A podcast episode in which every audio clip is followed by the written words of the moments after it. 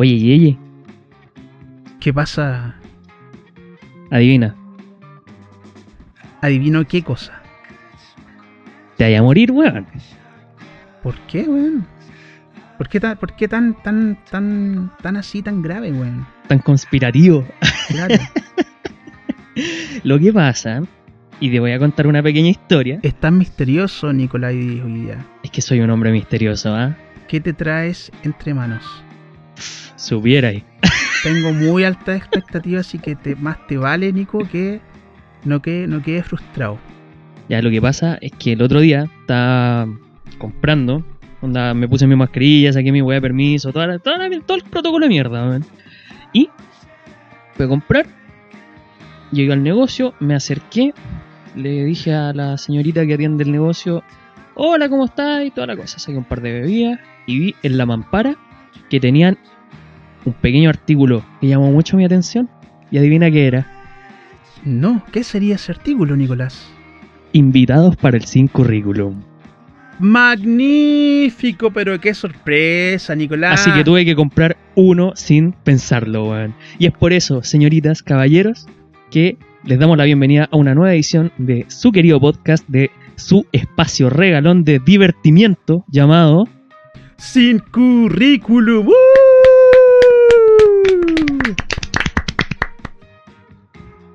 Y, como te acabo de decir entonces, compré ese pequeño artículo y les tenemos un invitado. Excelente, tenemos un invitado después de mucho tiempo.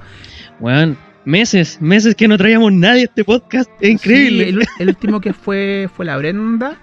Sí. Y después pasó mucho tiempo y, y ya necesitábamos un, un matiz diferente. Sí, además ya me perspectiva. aburriendo hablar contigo solamente, weón. Entonces, como para darle variedad a, esta- a todo este asunto, pa. No había nada Tal más cual. que hacer. Ma- magnífico, Así que, Nicolás, eh, te anotaste unos porotos. Sí, bueno, hice la tarea, ¿viste? Hice la tarea. Hiciste la tarea, muy bien, muy bien. Bueno, eh, para que te vayáis haciendo la idea, el invitado que te traigo al día de hoy es un mijito rico. Si ustedes lo pudieran ver en este momento, me están pasando cosas, weón. No te voy a mentir.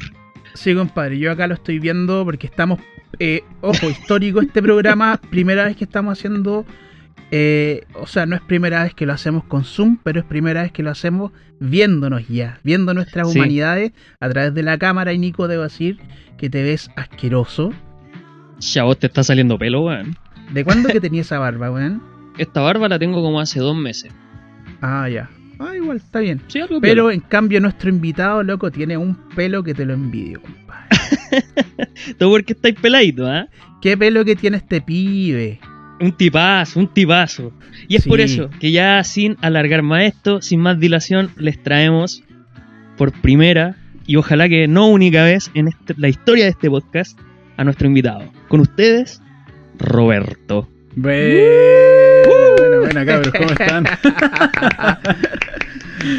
Me- Muy bien, Roberto, bienvenido a este humilde programa. ¿Cómo está, caballero? Bien acá cuarenteneando como toda la gente nomás, pero tranquilo dentro de todo. Qué bien, qué Tremendo. bueno que se, se te nota con buen ánimo. Oye, ¿y qué estáis tomando, Roberto? Eh, ¿Café? Su Pilsen. Café. Café. Yo pensaba que eran Sí. bebidas espirituosas. No, no, esas, esas no llegan ya. Están muy caras en el mercado. Dicen. Oye, un Ah, paréntesis. Un paréntesis, Nico, debo decir que el, el pedestal que pusiste para el micrófono Es- me encanta. Es espectacular. Ah, pero es que, Espectacular. yo soy. Yo la ingeniería en sonido es mi pasión, pues, guacho. Todo- yo creo que todos necesitamos tu pedestal. De repente ahí- tenéis que sacarle una foto y subirlo Sí, de las Y de redes hecho, me voy a sacar una selfie con mi pedestal de micrófono para que todo el mundo lo vea ahí. Recuerden, en nuestras redes sociales vamos a estar subiendo esto. En Instagram, sin currículum-podcast. También nos pueden encontrar en YouTube, donde subimos siempre los episodios ahí, un poquito atrasados con respecto a lo de Spotify. Pero es porque nos demoramos en procesar las weas. Y por último, en Spotify, nuestro medio principal, ya sabes, sin currículum. Porque soy flojo nomás, weón, por eso no lo subís más rápido. la foto que te sacáis, weón. Pero me encanta. Esa es que, es que, a ver, es una botella de cerveza eh, con un micrófono al lado amarrado con un cable USB. Es perfecto. En todos los sentidos de la palabra es perfecto.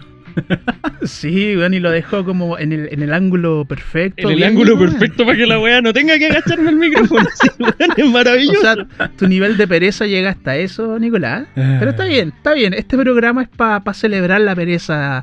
¿Qué opinas tú, Roberto, antes de que pasemos a lo, a lo nuestro ya con, contigo y preguntarte cosas de tu vida, de lo que haces, lo que no haces? Galleta culiado, weón. perdón, eh, perdón. Perdón. ¿Se pueden decir garabatos en este programa? Eh, para saber. Se pueden decir. sí, no hay problema. sí, ya, sí. fantástico. Tiene, tiene, tiene todo nuestro permiso. Muchas gracias, que era por si acaso. Uno nunca sabe. No, me encanta, es fantástico. Yo quiero un igual. quiero un pedestal igual, hermano. Buenísimo, sí, yo Pura también. voy a envidia, weón. Oye, Nicolaidis. Eh, partamos de una buena vez esta cuestión y pasemos a saber quién es este personaje, nuestro invitado, que Pito toca aquí en nuestro programa y que, bueno, se justifique. Así Sí, que... pues, para justificar la, la- la inversión que hicimos en traer a esta persona. Claro. Sí, compadre. Así que dispara usted y disparo yo, Nicolaidis. No, me gustaría disparar yo, po, weón. Dale, Mira, eh, dale. Lo que pasa es que respecto a nuestro querido invitado, me puse a buscar el LinkedIn a ver si salía algo y no hay nada. Así que no tengo idea de quién es. Podrías partir tú, Roberto. Cuéntenos. ¿Qué monos pinta usted? Yo, qué ¿Cuál es su gracia? ¿Cuál es mi gracia? Eh, ¿Cuál es su gracia? Hago piscola. Eh, sé contar de dos en dos y abrochar mis zapatos. eh. No, Tiene ya. todos los dientes y sabe escribir su nombre. Está al otro lado. No, estoy como para pa política, hermano, estoy listo. Oye, ya. Ah, prendido, weón. Prendidísimo. Eh, a ver, ya para hacer un breve resumen, porque igual. Esta es una cuestión que igual me cuesta hablar de, de, de lo que hago y de lo que he hecho en sí. Es como que no me siento. No es que no esté cómodo, pero. Bueno, estamos acá, hay que comentarlo. Eh, yo soy actor profesional. Actualmente estoy en nada, como mucha gente probablemente. Y dirijo la escuela de modelaje Pamela Díaz Caro, que es un negocio que partió mi mamá. Y eso es como yo creo un buen resumen de varias cosas más que se podrían hacer. He hecho doblaje, me he dedicado un poco a la cocina, eh, he sido jurado en concursos, he hecho hartas cosas la verdad. Entonces, eh, vamos por partes, vamos de a poco. Eso es lo El que- hombre que lo ha hecho todo. El hombre que lo ha hecho, un hombre del renacimiento, compadre. Oye, Roberto, quiero preguntarte porque eh, no sé si tú sabes, no sé si Nico te habrá informado, que en nuestro programa de alguna manera venimos a dignificar aquellas carreras o, o áreas de estudio poco tradicionales, que salgan, digamos, del, de- del derecho, de la arquitectura, el periodismo, la medicina, en fin. Oye, a propósito, un saludo a la gente que trabaja en el área de la Sí. salud. Bien, compadre. Bien, bien ahí, compadre. Un Así saludo que, grande a toda la gente Bien. del área de salud. Así es. Eh, pero volviendo a lo que le estaba diciendo, y usted, bueno, como decía, es actor profesional, por lo Ujú. tanto usted estudió esto. Sí. ¿En qué estabas? ¿Qué quisiste estudiar actuación? ¿Qué te motivó? Eh, ¿Tuviste alguna epifanía? Cuéntanos un poquito así como Mm, también para motivar un poquito a la gente que nos escucha a estudiar o dedicarse a estas cosas poco tradicionales. Sí, pues, ¿cómo fue que te picó el bichito? Sí, ah? de, de hecho es súper buena pregunta porque todas las historias van a ser diferentes, pero lo que a mí me pasó fue que cuando estaba en la enseñanza media, para bien o para mal, en el colegio en el que estaba yo no tenía una muy buena orientadora y yo no tenía muy claro qué es lo que iba a hacer después de salir del colegio y eso es algo que inevitablemente uno va a tener que hacer igual. Y al darme cuenta que el colegio no me estaba ayudando, decidí yo tomar cartas en el asunto, porque no iba a haber otra opción, ¿cachai? Y estaba entre cocina, teatro, música, y por descarte fui quedándome con el teatro, porque yo no quería ser, por ejemplo, profesor de música, que era como la carrera más viable en el sentido de lo que era la música. Y yo no me veía siguiendo en un colegio, haciendo clases, eh, por un tema de que en ese momento la pedagogía a mí no me llamaba la atención. Cocina lo intenté, pero al final me terminé estresando con la cuestión. Me gusta cocinar, me encanta cocinar, pero no la, la rigurosidad de la cocina no me gustó por un tema de... No es higiene, porque tengo una historia al respecto de eso y de hecho pueden meter la cuchara cuando quieran en esto. Pero entré a estudiar administración hotelera. Hablando de cocina. eh, claro, me metí primero a estudiar administración hotelera y gastronómica. Eso, eso fue lo que primero hice antes de estudiar teatro, por razón que no viene al caso.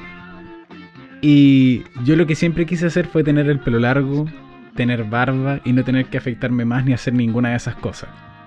Llego, clase número uno de cocina, ya cabros, vayan a cortarse el pelo y afeitarse. Y yo quedé como, pero puta weón, pero ¿cómo weón? Yo puedo ocupar una malla, puedo ocupar un gorro, me puedo afeitar, eso ya te lo entiendo. Pero ¿qué onda, weón? Y tenía una compañera al lado que tenía unos rastas que le llegaban hasta el culo, hermano. Más feos que la cresta, más insalubres que la cresta. Y a la buena le decían, no, ponte una malla, nomás está lista. Entonces, no, la wea care raja, weón. Y esa wea sí que, que, que Y- insalubre, tal como dice Roberto. Y, y- y yo no tengo nada en contra de los rastas. A mí no me gustan, pero filo, si a la gente le gustan, bacán, me da lo mismo. Pero en ese momento. Saludos a la comunidad que- Rastafari sin currículum. Claro, obviamente. Nada en contra de ellos. Aguante cabros, aguante cabros. Pero me molestó mucho esa cuestión y al final me terminé desencantando de la carrera y al final tomé el teatro. Y una vez que tomé teatro, eh, las cosas se fueron dando solas. De hecho, pasé la carrera sin echarme ningún ramo ninguna vez. Eh, logré hasta irme de intercambio. Y yendo ya más directamente a la pregunta, sorry que me haya demorado tanto, pero No, está bien.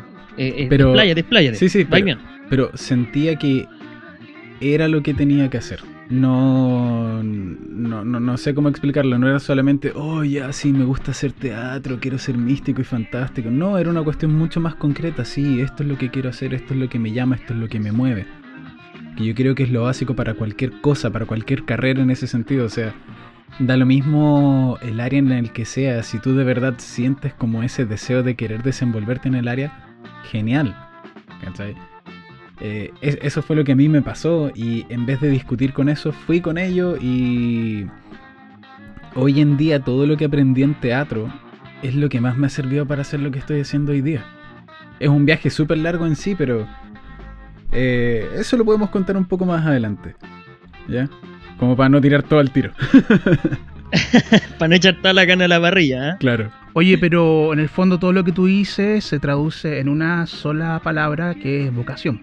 Me llama la atención, sí, eh, bueno, que de todas maneras tus intereses iban por el lado de la creatividad. Sí, Si totalmente. bien, la, si bien la cosa culinaria como que no se vende por la parte creativa, sí tiene un componente creativo muy importante. Totalmente. Eh, pero igual, igual de la cocina, eh, el teatro y la música eh, son como muy diferentes. Eh, ¿qué, qué tenía el teatro particularmente que te hizo decir por acá va la mano? Era la parte del vértigo. De subirse un La escenario. De, de subirse un escenario, tener que aprenderse las líneas, estar en el momento con otros actores, actrices, eh, viendo realmente cómo se era. eh, cómo, cómo estar vivo en el momento en el escenario. Eso era lo que a mí me llamaba la atención. Hay muchas cosas que pueden. Es que esto es lo que pasa. En el, el escenario nunca es perfecto. En el escenario puede pasar cualquier cosa, desde que alguien se desmaye de verdad, que se caiga un foco, que a alguien se le olviden las líneas. Entonces no deja de ser tan real como la vida misma en ese sentido. Siempre doy este ejemplo. Es como cuando uno va caminando por la calle y uno se tropieza pero no se cae, sino como que... Y tiene como ese respiro y esa pausa de... ah, ese vértigo. Y después uno sigue caminando. Lo mismo pasa en el teatro. Eh, hay cosas que van a ocurrir y que va a ser entretenido ver cómo las resuelves en ese momento, cómo improvisas sobre la marcha. Y aprender de historia de los personajes, entre muchas otras cosas más. Eso fue lo que marcó como la diferencia. Mira qué bien, qué bonita la, la historia, eh, Nicolás. Sí, pues yo tengo una preguntita. Eh, lo que pasa es que, a propósito de lo que es el teatro, y yo entiendo mucho lo que nos dice Roberto, porque pasé como por un proceso similar. O sea, eh, primero lo que es la elección de la carrera, llegué sin tener mucha información, sin tener mucha idea también. Yo creo que a los 18 años nadie tiene idea qué quiere hacer con su vida. No. em, a derecho. Y luego, después de mucho tiempo, recién ahora estoy estudiando la weá que me gusta. Y también siento un poquito, eh, en ese sentido, eh, ese gusto como por el vértigo. Pero mi vértigo yo lo veo desde, desde otro lado. Yo lo veo como más eh, esa sensación de tener que enfrentarte al curso, tener que preparar una clase, que tú sabís que esa clase que tú preparaste no te va a salir finalmente tal y como la planificaste, porque los niños son todo un universo, ¿cachai? Eh, los adolescentes son otro universo aún más complejo, creo yo. Y en ese sentido, eh, esa posibilidad de, de- de poder adaptarse me hace, me, hace como mucho clic, me hace empatizar un poquito con lo que, con lo que nos plantea aquí el Robert. Pero mm, saltando por otro lado, eh, ¿cómo hay podido explotar eh, toda esta beta artística, toda esta beta eh, de, de la actuación en, en otras áreas? Porque tú nos contaste, por ejemplo, estabas hablando del doblaje y Claro. tuvimos hace tiempo una, una, una chica que nos apañó en el doblaje. ¿Cómo complementas esas cosas A ver, finalmente? eh, lo que pasa es que el teatro es algo que te puede servir en todas las áreas. Me explico. El teatro es algo que te hace enfrentarte a ti mismo en una perspectiva física, psicológica y emocional. Eh, desde cosas muy simples como que vas a tener que hacer ejercicios y entrenamientos en los cuales te tienes que poder tu propio cuerpo. ¿Cachai? Eh, yo tenía compañeras, compañeros que algunos, por ejemplo, pudiesen ser más grandes, más chicos, más gordos, más flacos, pero la gran mayoría se podía parar de manos, por ejemplo, correr muy rápido, reaccionar muy rápido. Entonces da lo mismo como tus dimensiones, pero como me decían, puédete el culo, ¿cachai? Entonces eso ya requiere como un enfrentamiento contigo, pues, ¿cachai? Porque eh, se resume en eso, hay un conflicto también emocional en el cual tú vas a ser como lo decía Stanislavski, que es como uno de los grandes padres del teatro. Eh, o sea, perdón, no era Stanislavski, era Antonin Artaud. Que tú eres un atleta de las emociones, entonces tus emociones van a estar en disposición del personaje y de lo que la escena requiera. Entonces de repente vas a tener que sobreexplotar mucho esa área y si tú, por ejemplo, te cuesta enojarte o te cuesta llorar o te cuesta hacer algunas cosas, son temas que tú tienes que tratar. ¿cachai? No, no hay receta para eso. Y finalmente la parte psicológica, hay veces que van a, van a haber personajes que te van a caer como el pico. Y los tenéis que hacer igual, ¿cachai? Y, y esta es una de las ironías más grandes que a mí me encanta que uno siempre ve a los actores como, oh, estos seres que sienten tanto y son súper locos y la cuestión. Hay veces que uno hace papeles que uno se está desangrando, llorando la vida, weón. Y la gente está llorando, emocionada, weón. Pero a ti por dentro te está pasando nada, weón. Nada. Tú puedes estar haciendo el monólogo. Acaban de desenmascarar la actuación completa. Es que, es que esta es la realidad, es lo, es lo mismo que pasa en el ballet. A un weón le- a- al público le va a dar lo mismo lo que el actor, la persona real, sienta, o esté pensando, o opine, les va a dar exactamente lo mismo, porque uno quiere ver la historia. po. Lo mismo si tú vas a ver ballet, por ejemplo, a ti te va a dar lo mismo que a la mina se le salga la uña dentro del zapato como por décima vez. Porque no es lo importante es la presentación, ¿cachai? Entonces, eh, es mucho también dejarse uno de lado. eh, son, son, son esas áreas las que igual son bien duras. Son son son súper culeadas en ese sentido. Y no toda la gente está dispuesta a llegar a eso. Oye, Roberto, tengo una duda eh, respecto de algo que habías mencionado muy, muy ligeramente. Sí, sí. Eh, respecto de este, esta suerte como de cliché que encarnan los actores, que son como tú bien decías, como muy, muy volados, muy etéreos, como siempre en la, en la, en la cosa como media, no sé, como, como, como que están en otra dimensión, cuando finalmente en la profesión, digamos, tenéis que saber resolver un problema que tiene que ver en este caso con, con- con actuación. Mm, Eh, y ese problema en lo profesional no necesariamente tiene que ver con esta cosa etérea, porque te podrían tocar diferentes papeles. ¿Cómo, cómo se maneja ese, ese cliché? ¿No te han dicho, ponte tú, no sé, eres posero porque es la moda? ¿O siempre tuviste claro eh, que querías esto como proyecto de vida?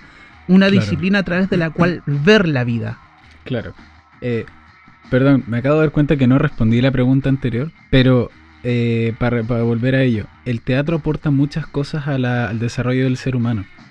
Entonces da lo mismo si es que quieres ser profesor, eh, político, eh, doctor. Te va a servir tener un manejo propio, tuyo, para desenvolverte en cualquier área. Entonces, desde una forma comunicacional hasta un manejo propio físico o algo por el estilo. Entonces, el teatro es una muy buena terapia al respecto de eso. Esa, esa es mi opinión personal. Yo creo que el teatro bien tratado es una muy buena terapia para uno. A mí me ayudó mucho a conocerme a mí mismo. Entonces, eso, eso era con respecto a la pregunta anterior. Perdón.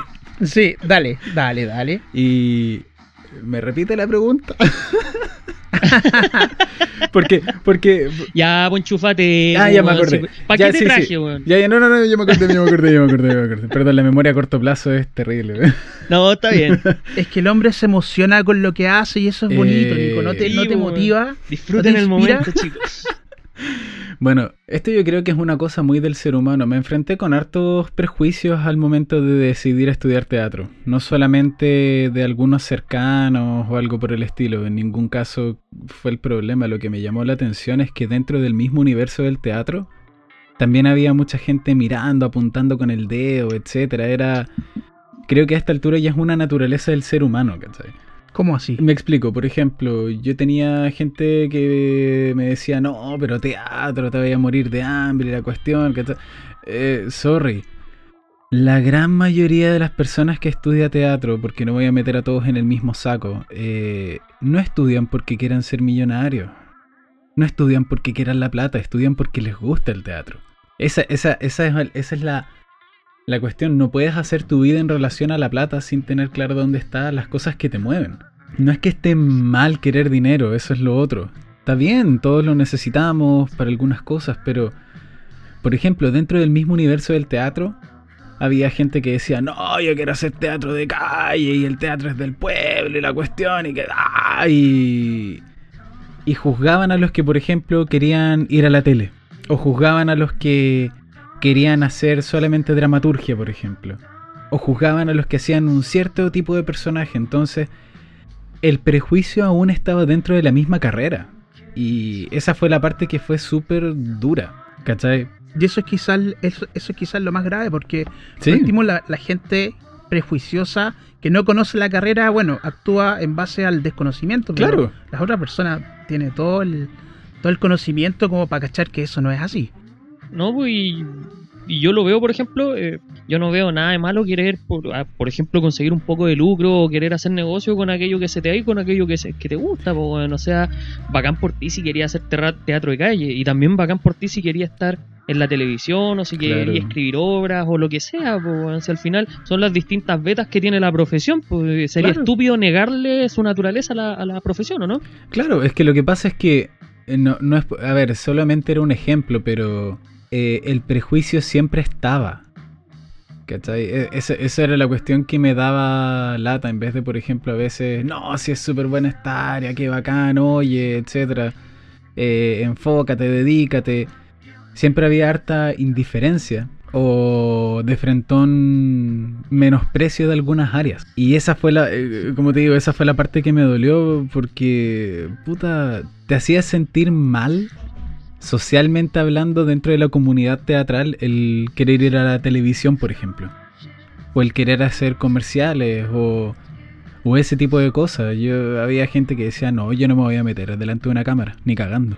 Eso no es teatro. Y, aunque tengan razón, si no es teatro, ¿qué importa? ¿Cachai? Yo, yo creo que tiene que ver con que hay ciertas personas que quieren que tú asumas, o sea, que el resto asuma el mismo proyecto de vida.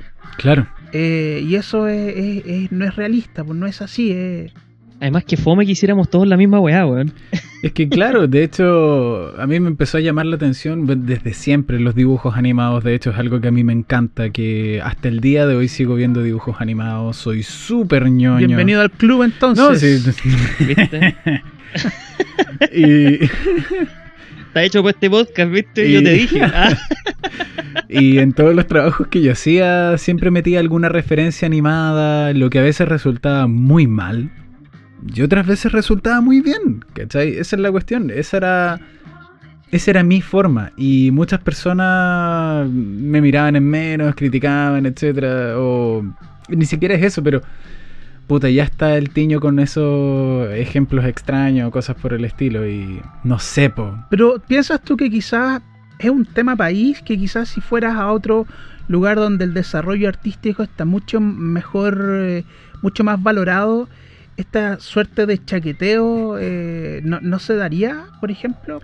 Lo tuve la experiencia. De hecho, tuve la oportunidad de estudiar eh, en intercambio en Estados Unidos.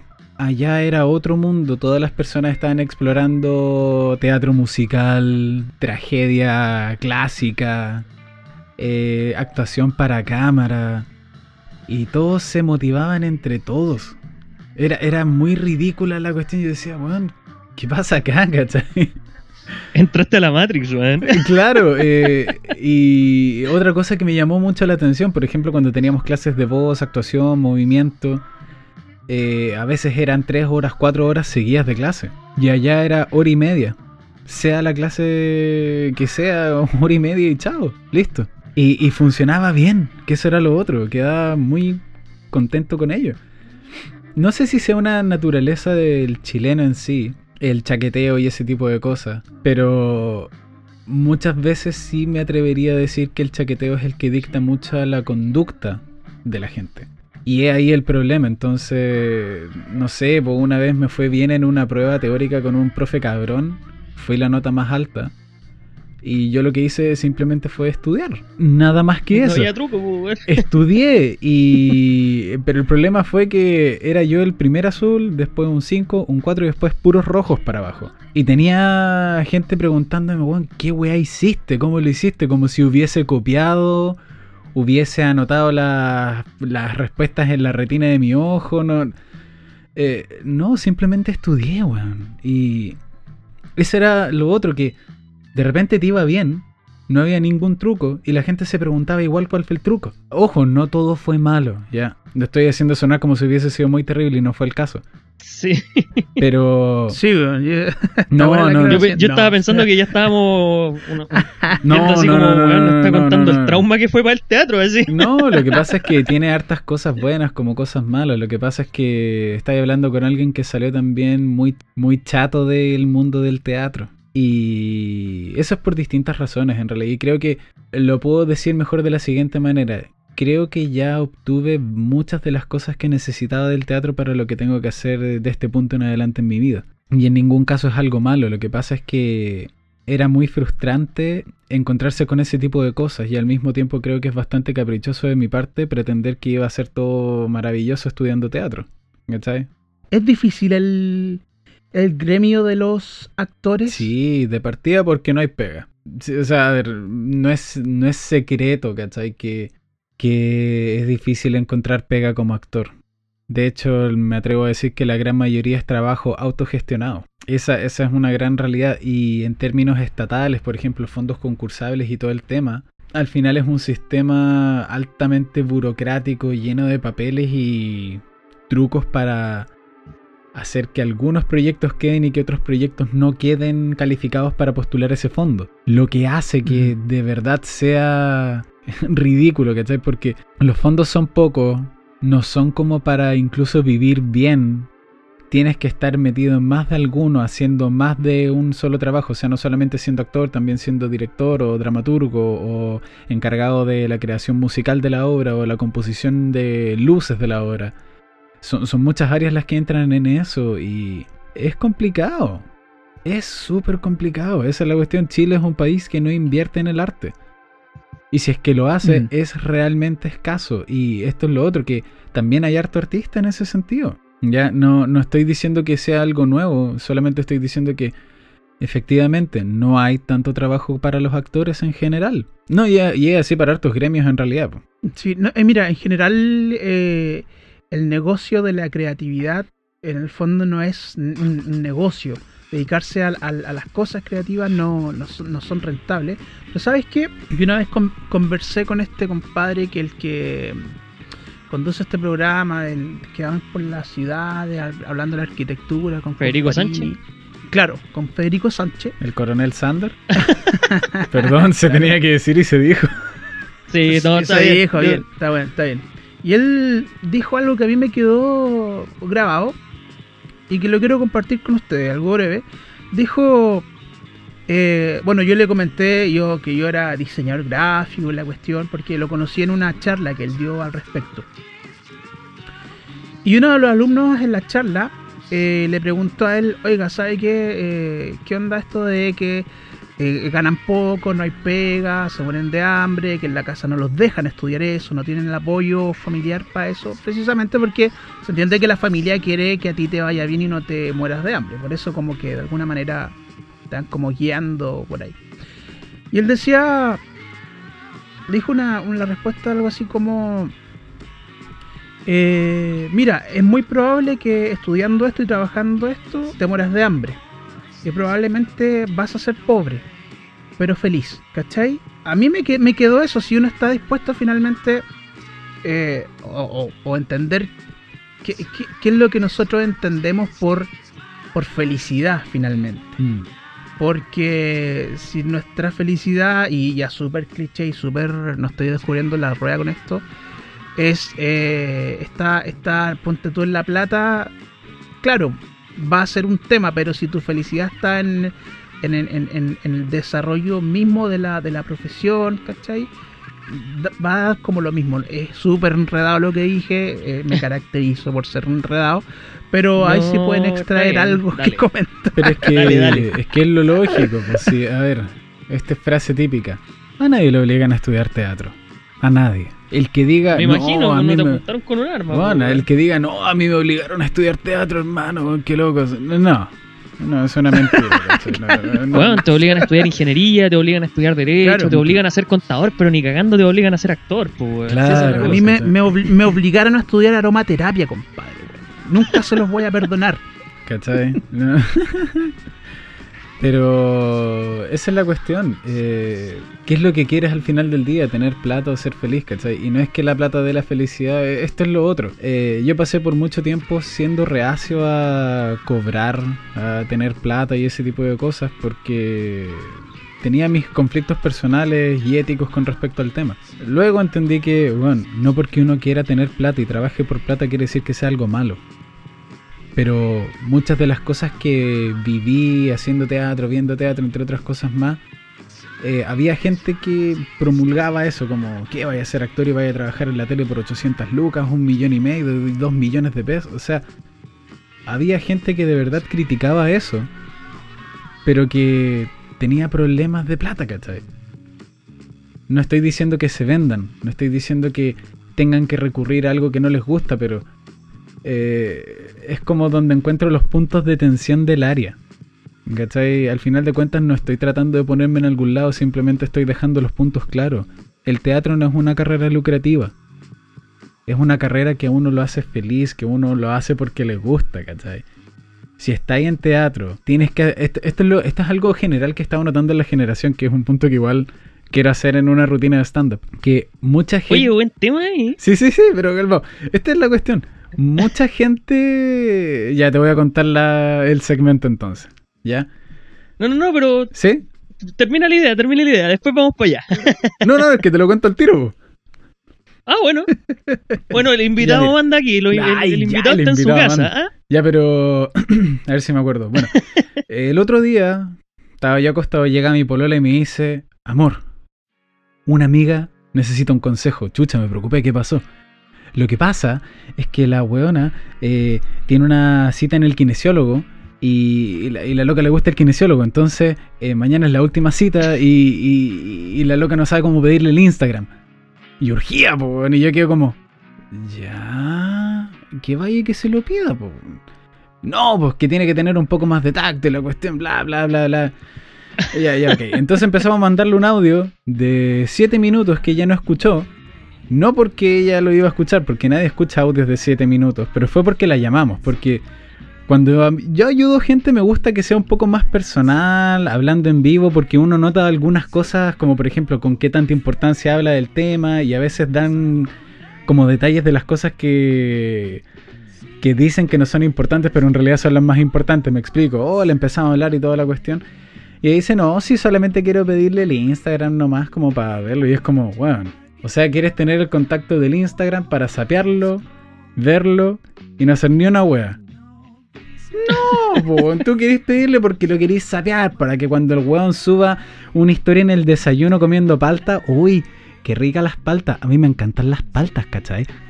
O no sé, po. ¿Por qué no me, por qué no me invita ya como Claro, po, ¿cachai? O sube una foto con el ¿Sándwichito de perro. palta o no? Sube una foto con ¿Sale un perro? X, ¿cachai? Con la mascota del weón. ¡Uy, qué lindo tu perro, weón! Así, ¿cachai? Y, y para pa tantear terreno, pues, ¿cachai? Pero la loca no se atrevía a pedir el Instagram. Y yo le decía, pero weón, ¿por qué no lo hacéis? Porque me siento incómoda. Y acá es donde voy con el tema, weón, te tienes que sentir incómodo.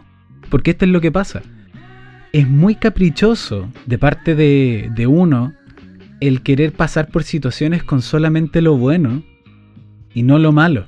Es súper barato, en mi opinión, que, que tú digas, ah, sí, yo quiero eh, invitar a esta weón, a este weón a salir, pero no quiero pasar por la situación penca de que me vayan a decir que no, quiero que solamente me digan que sí y que todo salga a la raja, ¿cachai? Y lo mismo aplica para un millón de otras cosas más. No puedes pretender estudiar teatro negando la realidad del teatro en sí misma, ¿cachai? No puedes negar que es una carrera no lucrativa. No puedes negar que es una carrera con mucha competencia. No puedes negar que es un rubro muy duro tienes que evaluarlo bien desde antes. No puedes pretender estudiar medicina sin asumir que vas a tener que ver sangre tarde o temprano. No puedes estudiar educación física pretendiendo seguir teniendo una alimentación como las weas. Son cosas que tienes que asumir con las decisiones. Son, decisiones que cambian nuestros patrones de, vida. Y esa es mi opinión real, ¿cachai? Hay, mucha, hay mucho espacio para el capricho, hermano. Eso es lo que yo creo. Mucho espacio para el capricho y no para asumir que, bueno, ok, vale, hay que hacer esto. ¿Cachai? Entonces, una vez que tú entiendes eso, puedes trabajarlo. Eso es lo que quiero decir. ¡Uy, qué buena! Oye, em, avanzando un poquito con todo esto, eh, hace un tiempo con Jan estábamos hablando aquí sobre el tema del humor, particularmente el stand-up y cómo nosotros, por ejemplo, pensábamos que eh, hasta cierto punto el humor en Chile se como estandarizado, como que gran parte de las personas que se dedican a hacer humor eh, no tienen muchas diferencias, como que los tópicos suelen ser los mismos, mm. como que el estilo sobre el cual presentan es muy parecido, y tú justamente estás incursionando en esta cuestión del stand-up. Sí. Eh, dos preguntas básicamente. ¿Cómo nace la idea de hacer stand-up? Y segundo, ¿cuál es tu postura respecto a esa opinión que nosotros tenemos en función de lo que es el stand-up? Ya, con respecto a la primera pregunta, ¿me la repites? Ah. no, no, no, no, no. Y ahora sí. Eh, lo que pasa con el tema del stand-up es que. Y se liga directamente al teatro. Con el teatro yo me cansé de actuar. Lo que quiero decir es que me cansé de interpretar personajes. De pretender ser alguien más que no sea yo. Eh, eso es algo que me di cuenta con todo el proceso de abrazar, querer y después odiar el teatro y después volver a amarlo. Es una relación de amor y odio. Yo creo que pasa y uno tiene que pasar por ese periodo tarde o temprano. ¿cachai? En ningún caso le guardo bronca al teatro, de hecho estoy profundamente agradecido de él. Pero me llevó a darme cuenta que estaba cansado de pretender ser alguien más que no sea yo. Y me siento muy cómodo, por ejemplo, haciendo mis clases, eh, dirigiendo mis procesos, eh, haciendo las cosas que tengo que hacer con mi trabajo de la escuela de modelaje, siendo yo. Pero una versión pulida, un poco más mejorada, que habla más claro, que tiene sentido del humor. Y a mí me gusta subirme a un escenario, me gusta eh, compartir con la gente. Y la idea del stand-up nace porque para hacer stand-up a mí me gusta la idea de ser yo mismo, que es súper transparente.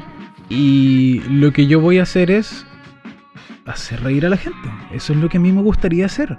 He notado que mi sentido del humor puede pulirse, puede trabajarse, quiero hacerlo, lo estoy haciendo. Pero aparte de eso es un estilo más de historia. Eso es lo que a mí me gusta, historia. De hecho, hay algunos referentes que no son chilenos, que son eh, gringos de otros países que no cuentan chistes, cuentan historias y te recagáis de la risa con las historias. Y eso es algo... Y Roberto... No, no, no, termina. Que eso es lo que me gustaría hacer, contar historias, tiradas de mecha, eh, exagerando algunas partes, pero ligado a la realidad. Y esto es lo que a mí me pasa. Siento que la realidad da mucho material para hacer humor. Oye, Roberto, ¿sientes tú que en esta época eh, en, el que dentro del mundo del humor el stand-up es como la vanguardia, por decirlo de alguna manera? ¿El eh, pasar del teatro al stand-up es una especie de evolución natural? Para mí es algo natural, para mí es algo que me gustaría hacer. Pero hay gente que prefiere no hacer stand-up y seguir actuando. Hay gente que lo deja como una segunda opción. Hay gente que no lo considera. Varía por persona en ese sentido. Y esto es lo otro, no es necesario ser actor para dedicarse al stand-up comedy. Pero de alguna manera tiene, corre con más ventaja. Sí, infinitamente. O sea, a ver, manejo de escenario, eh, desplante escénico, eh, capacidad para hablar ante el público, modular bien, son cosas que cualquier eh, comediante le van a servir tener de su lado, ¿cachai? Deja una muy buena base, en mi opinión, eh, el, el- el teatro en relación al stand-up. Y también deja otras muletillas, porque, por ejemplo, uno al momento de escribir comedia es totalmente diferente a lo que es escribir teatro. Es totalmente diferente. Entonces... Oye, Roberto. dime. No, termina tu punto. No, no, no, sí, son como... Es como tiendo a terminar mis puntos, es de forma pésima, hermano. El No, peor remate. El peor remate. Solo sí. quería preguntarte eh, si tenía algún humorista favorito, alguien que Uh, te guste. que- Suéltese una recomendación, compañero. Suéltese una recomendación. ¿Nacional o internacional? que tú Ambas. quieras. Ya, nacional... Eh... ¿De Filipinas? ¿Tenía alguno de Filipinas? No, pero de la India sí. ¿En ¿O serio? de San Marino? ¿De San Marino? ¿Cachado ese país o no? No. Puta, yo sé que una Un país, islita. San Marino, pues, No sé, debe ser una isla ahí perdida Sí. en la Polinesia, pues. Bueno, otro día vamos a hablar de estos lugares que nadie que no aparece en el mapa y nadie- Oh, Lugares que hablan. Lugares que... Claro, lugares que. Así que ya, Robert, suéltese, suéltese su, su, su humorista favorito, su recomendación. Ya, nacional, y yo creo que por lejos, por, el- por una cuestión de que lo sigo desde siempre, es Sergio Freire. Me encanta. Me encanta porque él habla de lo banal, de lo cotidiano, de las cosas que todos vemos y lo logra elevar a un sentido cómico, pero ya genial. Eh, Tal vez no sea el más chistoso, tal vez no sea ah, el más bacán de todo, pero a mí me encanta. De hecho, lo encuentro genial. Grammer también me gusta por una cosa de que es muy divertido. O sea, aunque te guste o no te guste, si cachas las referencias y si las logras entender, lo pasáis bien. Un show de referencia. Es, es que esa es la cuestión, lo pasas bien con Kramer. Puede que no te guste lo que haga, pero mal no lo vas a pasar. Quedándonos un poquito en Kramer. Sí, sí. ¿Qué, qué imitación te gusta más de Kramer? Así que te haga reír sin irse tanto en lo técnico. Le pregunto a Roberto, la persona, el hombre detrás de la cabellera. Con esa que te agarráis la guata, rey. Piñera. Piñera, por lejos, Piñera. Es que. No, no me quiero poner político ni nada por el estilo, pero. Piñera. Eh, es lejos lo que yo creo que más me hace reír y de hecho hace unos meses, hace unos meses atrás, hace un mes atrás, medio y medio, no sé, subió uno imitando a Mañalich. Puta, y fue para recagarse de la risa la boca. Fue genial. es que esa es la cuestión. El humor te da el permiso de ser violento con la realidad y decirlo como es. Y él lo hace. A mí me gusta el humor violento en ese sentido de que las weas son como son, ¿cachai? Y, y no hay forma de, de enmascararlo, de decirlo de otra forma. Bueno, la wea es o no es, punto. Y es. Claro, es, es una disciplina en base a hechos. Claro, y, y por eso me gusta me gustan esas áreas políticas, porque lo está diciendo, punto. Es como el, el- el área permitida, el área en que se permite estos minutos de confianza, porque se, digamos que se escuda eh, eh, detrás de esta palabra llamada humor. Claro. Oye, pero si era un chiste, no lo toméis para no lo toméis para tanto. Pero en el fondo se la estáis diciendo igual, po. Claro. Por ahí dicen que el bufón es el único que se puede reír del rey y el rey se va a reír con eso, pues, weón. Nico, ¿y cuál, qué personaje te gusta a ti de Kramer si es que te gusta Kramer? No, a mí me gusta Kramer, a pesar de que Ya, hay ¿y qué personaje? gente- de hecho, hay mucha gente que lo mira como con un poco de odio, que el weón no es original, o que incluso llega a ser sin respeto con sus actuaciones, que yo encuentro que es una estupidez. Si te ofendió la, la rutina de Kramer es porque Kramer lo hizo todo bien, ¿cachai? O sea, perdón que le Eh, interrumpa, pero si tú llegas a ser imitado por Kramer, para mí es señal de respeto. Sí, pues, si esa es la weá. Si, te- si, te- si tú te sientes ofendido porque te imitó Kramer, hiciste bien la pega. Y Kramer lo hizo todo Kramer bien. lo hizo ¿cachai? bien, ¿cachai? Punto. ¿no? No le eres indiferente, lo inspiras. Sí, pues, weón. Pero ¿qué personaje te gusta, po? Me gusta mucho cuando hizo la primera imitación del Nico Mazú, weón. Oh. Con esa weá yo me cagué la risa cuando dice, toma el racket. y luego empieza con todo el cuento, weón. Y es como, conche su madre, qué weá más maestra, weón. De verdad. Es una cosa que yo vi esa cuestión y fue como, no, me, me agarraba la guata de la risa, yo no podía. O cuando hace el negro Piñero, el mago Valdivia, esas dos también yo la encuentro maestra, weón. Bello. ¿Y tú, Gianfranco? Oye, excelente, gracias Sí, Ro- Roberto. bueno, Ya se tomó el programa, soy harto patúo, weón. Lo esperaba de Nico, pero vino de Robert. Bien ahí, Robert. ¿Cuándo No, a mí las que me encantaron siempre fue cuando imitaba Jorge González y eh, la de Fito Páez.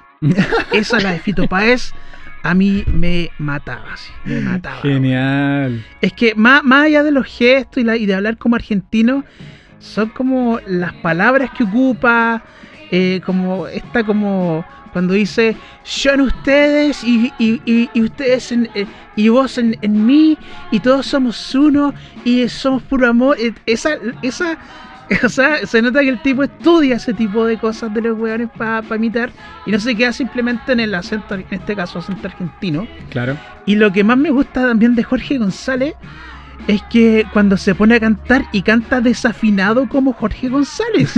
Esa weá me mata, weón. Porque Jorge González canta desafinado. Claro. Y él se fijó en esa weá y eso me, me, me mata, weón. Bueno, igual lo otro que encuentro yo que tiene Kramer es que, por lo menos dentro de lo que es el contexto chileno, y bueno, hasta cierto punto a nivel latinoamericano, es un artista único en su clase. O sea, no hay ningún otro weón que haga la weá que hace Kramer. Mm. Kramer, digo. Como que el weón tiene, se parece a todos de manera natural. Sí, pues, y además su humor por medio de lo que es la imitación. Yo creo que primero es un humor complejo porque, como, como tú mismo habíais dicho, eh, requiere estudiar a los weones que estáis imitando. No es llegar y pararse y hablar como argentino para hacer Filo Claro. ¿cachai? No es lo mismo y así- imitar los tics para creerse Sebastián Piñera. Yo digo, bueno, ese compadre primero debe preparar mucho las weas que hace. Y segundo, eh, no hay otro weón que haga la misma cuestión. O sea, salvo esta tipa que hace las mil y una imitaciones, que yo la encuentro que es brillantísima. Eh, Siempre se me olvida cómo eh, se Kramer único en su clase. Sí. Oye, Robert, Ah. eh, y hablando, volviendo a tu desarrollo en, el, en lo que es el stand-up, que entiendo que estás empezando, o estoy equivocado. Sí, estoy recién empezando. Ah, ya. Pero quería preguntarte si ya habías tenido alguna presentación o frente a los amigos, la familia, en la kermés del colegio. Frente al espejo. Nunca. ¿Y, qué- y, qué- y cómo parte? ¿Cómo parte un stand-upero? Simplemente tienes que atreverte a subir al escenario y, y aprender. Lo que pasa es que, a ver, estoy tomando unas clases con Daniel Elosúa, alias Pencaman. Venga, man. Pencaman. y nosotros somos los pencasitos, los alumnos. La cosa es que, como estamos en clase en línea, eh, lanzó unas clases. Mi polola me dijo, oye, ¿sabéis que esto? Porque ella sabía que yo quería hacer stand-up hace rato, pero no. Siempre estaba que sí, que no, que no me atrevo, que bla, bla, bla. Y me lancé nomás con eso. Entonces, lo que estamos aprendiendo con él es a escribir comedia. Que es otra forma de escribir, por así decirlo, por un tema de que hay que entender lo que es como la premisa, el pie y el remate. Que el pie básicamente es cuando tú dejas como un... Se han fijado en... Me parece que esto... O, es rico cuando... Y dices X tema, después preparas el camino con el pie y después haces un remate. Que el ideal es que vaya en el sentido contrario de lo que toda la gente está pensando. ¿cachai? Eh, Mm. O las reglas de tres, entre otras cosas más. Entonces, uno empieza a escribir y él me iba corrigiendo, ya mira, en esta parte puede ir esto, puedes agregar esto, eh, acá tienes que aplicar esta parte, cosa de entender cómo es escribir la comedia, pero independiente de que la puedes escribir, la tienes que llevar a un escenario igual. Y tienes que probarla con público igual. Eso que acabas de señalar me parece súper interesante porque, por ejemplo, bueno, está más que claro que existe toda una técnica para poder hacer humor y sobre todo si uno quiere hacer buen humor. Claro. Eh, y en ese sentido a mí me, me nace una duda y de hecho, sorry por meter la cuchara, pero esta weá la, la necesitaba sacar al baile, weón. Porque viendo muchas rutinas de stand-up, porque en particular por lo menos eh, últimamente me ha dado por ver un poquito más de humor y todo eso, como que eh, hay que dejar un poco la amargura de lado y quiero reírme. Y em, muchos de los artistas que dicen hacer humor o que, se, o que venden su show como un show de humor, em, te venden rutinas que derechamente eh, recurren a elementos que por su naturaleza, por ejemplo, para mí no son chistosos. O sea, por lo menos venir a escuchar un monólogo de 40 minutos, de 20 minutos, de 30 minutos, en donde escucha una persona que echa un par de chuchadas, dice, hace un par de alusiones al pico y luego habla de lo rico que es culiar, weón, y eso te lo puedo resumir en el 60%, 70% de las rutinas de stand-up que he escuchado a nivel nacional.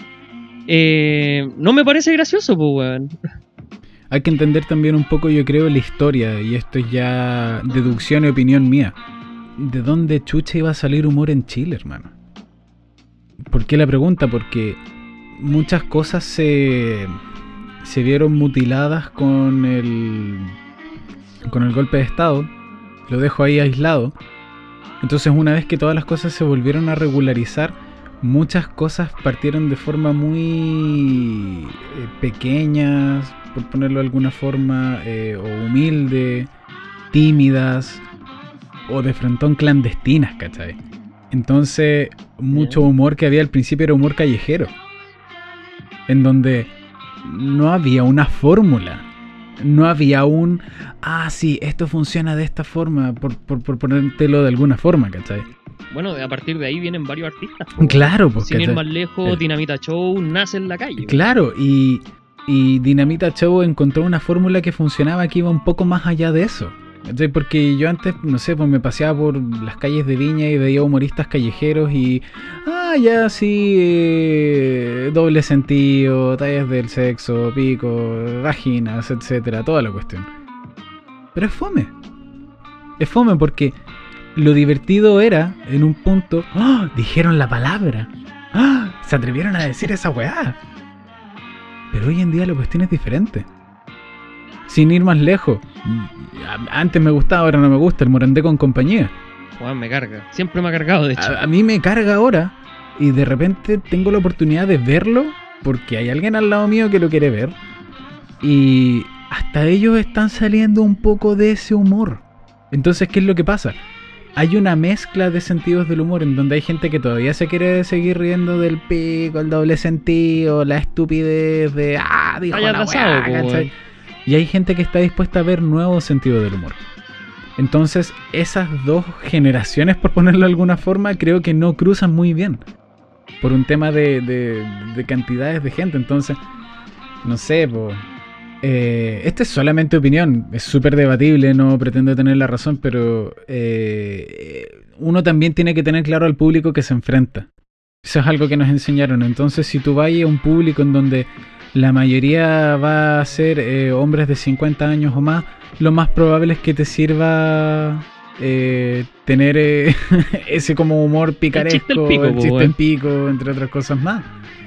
Pero si vaya a un público joven, no te va a resultar de la misma forma. Entonces. Oye, Roberto. Dime. Dale, dale, termine su punto. No, no, no, no, no, sí. mis Oye, para de cortar aquí al invitado, pues, weón. Sabes que el weón está haciendo el manso esfuerzo. Nos costó más que la cresta que le funcionara el audio y tú cortándolo, weón. Déjalo es que, que él hable. tiene esta forma decente, pausada de Sí, hablar. Uno sí. piensa que ya terminó, po, ¿cachai? No, Entonces, sí, perdón. hay que perdón. cambiarlo, perdón. Eh, hazlo como el pico, hermano, sorry. No, solamente quería preguntarte, Roberto. Eh, entonces, ¿hacia dónde va hoy por hoy el humor en Chile? ¿De qué se ríe hoy el chileno? No sé, hermano. No sé. Pero hay algo que nunca va a dejar de ser chistoso y es reírse de uno mismo. Eso yo creo que es algo infalible.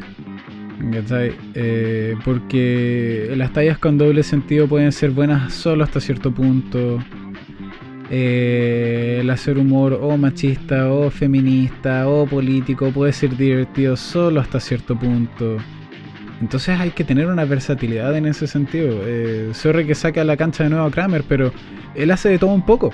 Él se ríe de las figuras populares, hace humor político, tiene opinión, hace personajes, entonces es un poco de todo. Y yo creo que eso es lo óptimo porque le vaya a chuntar.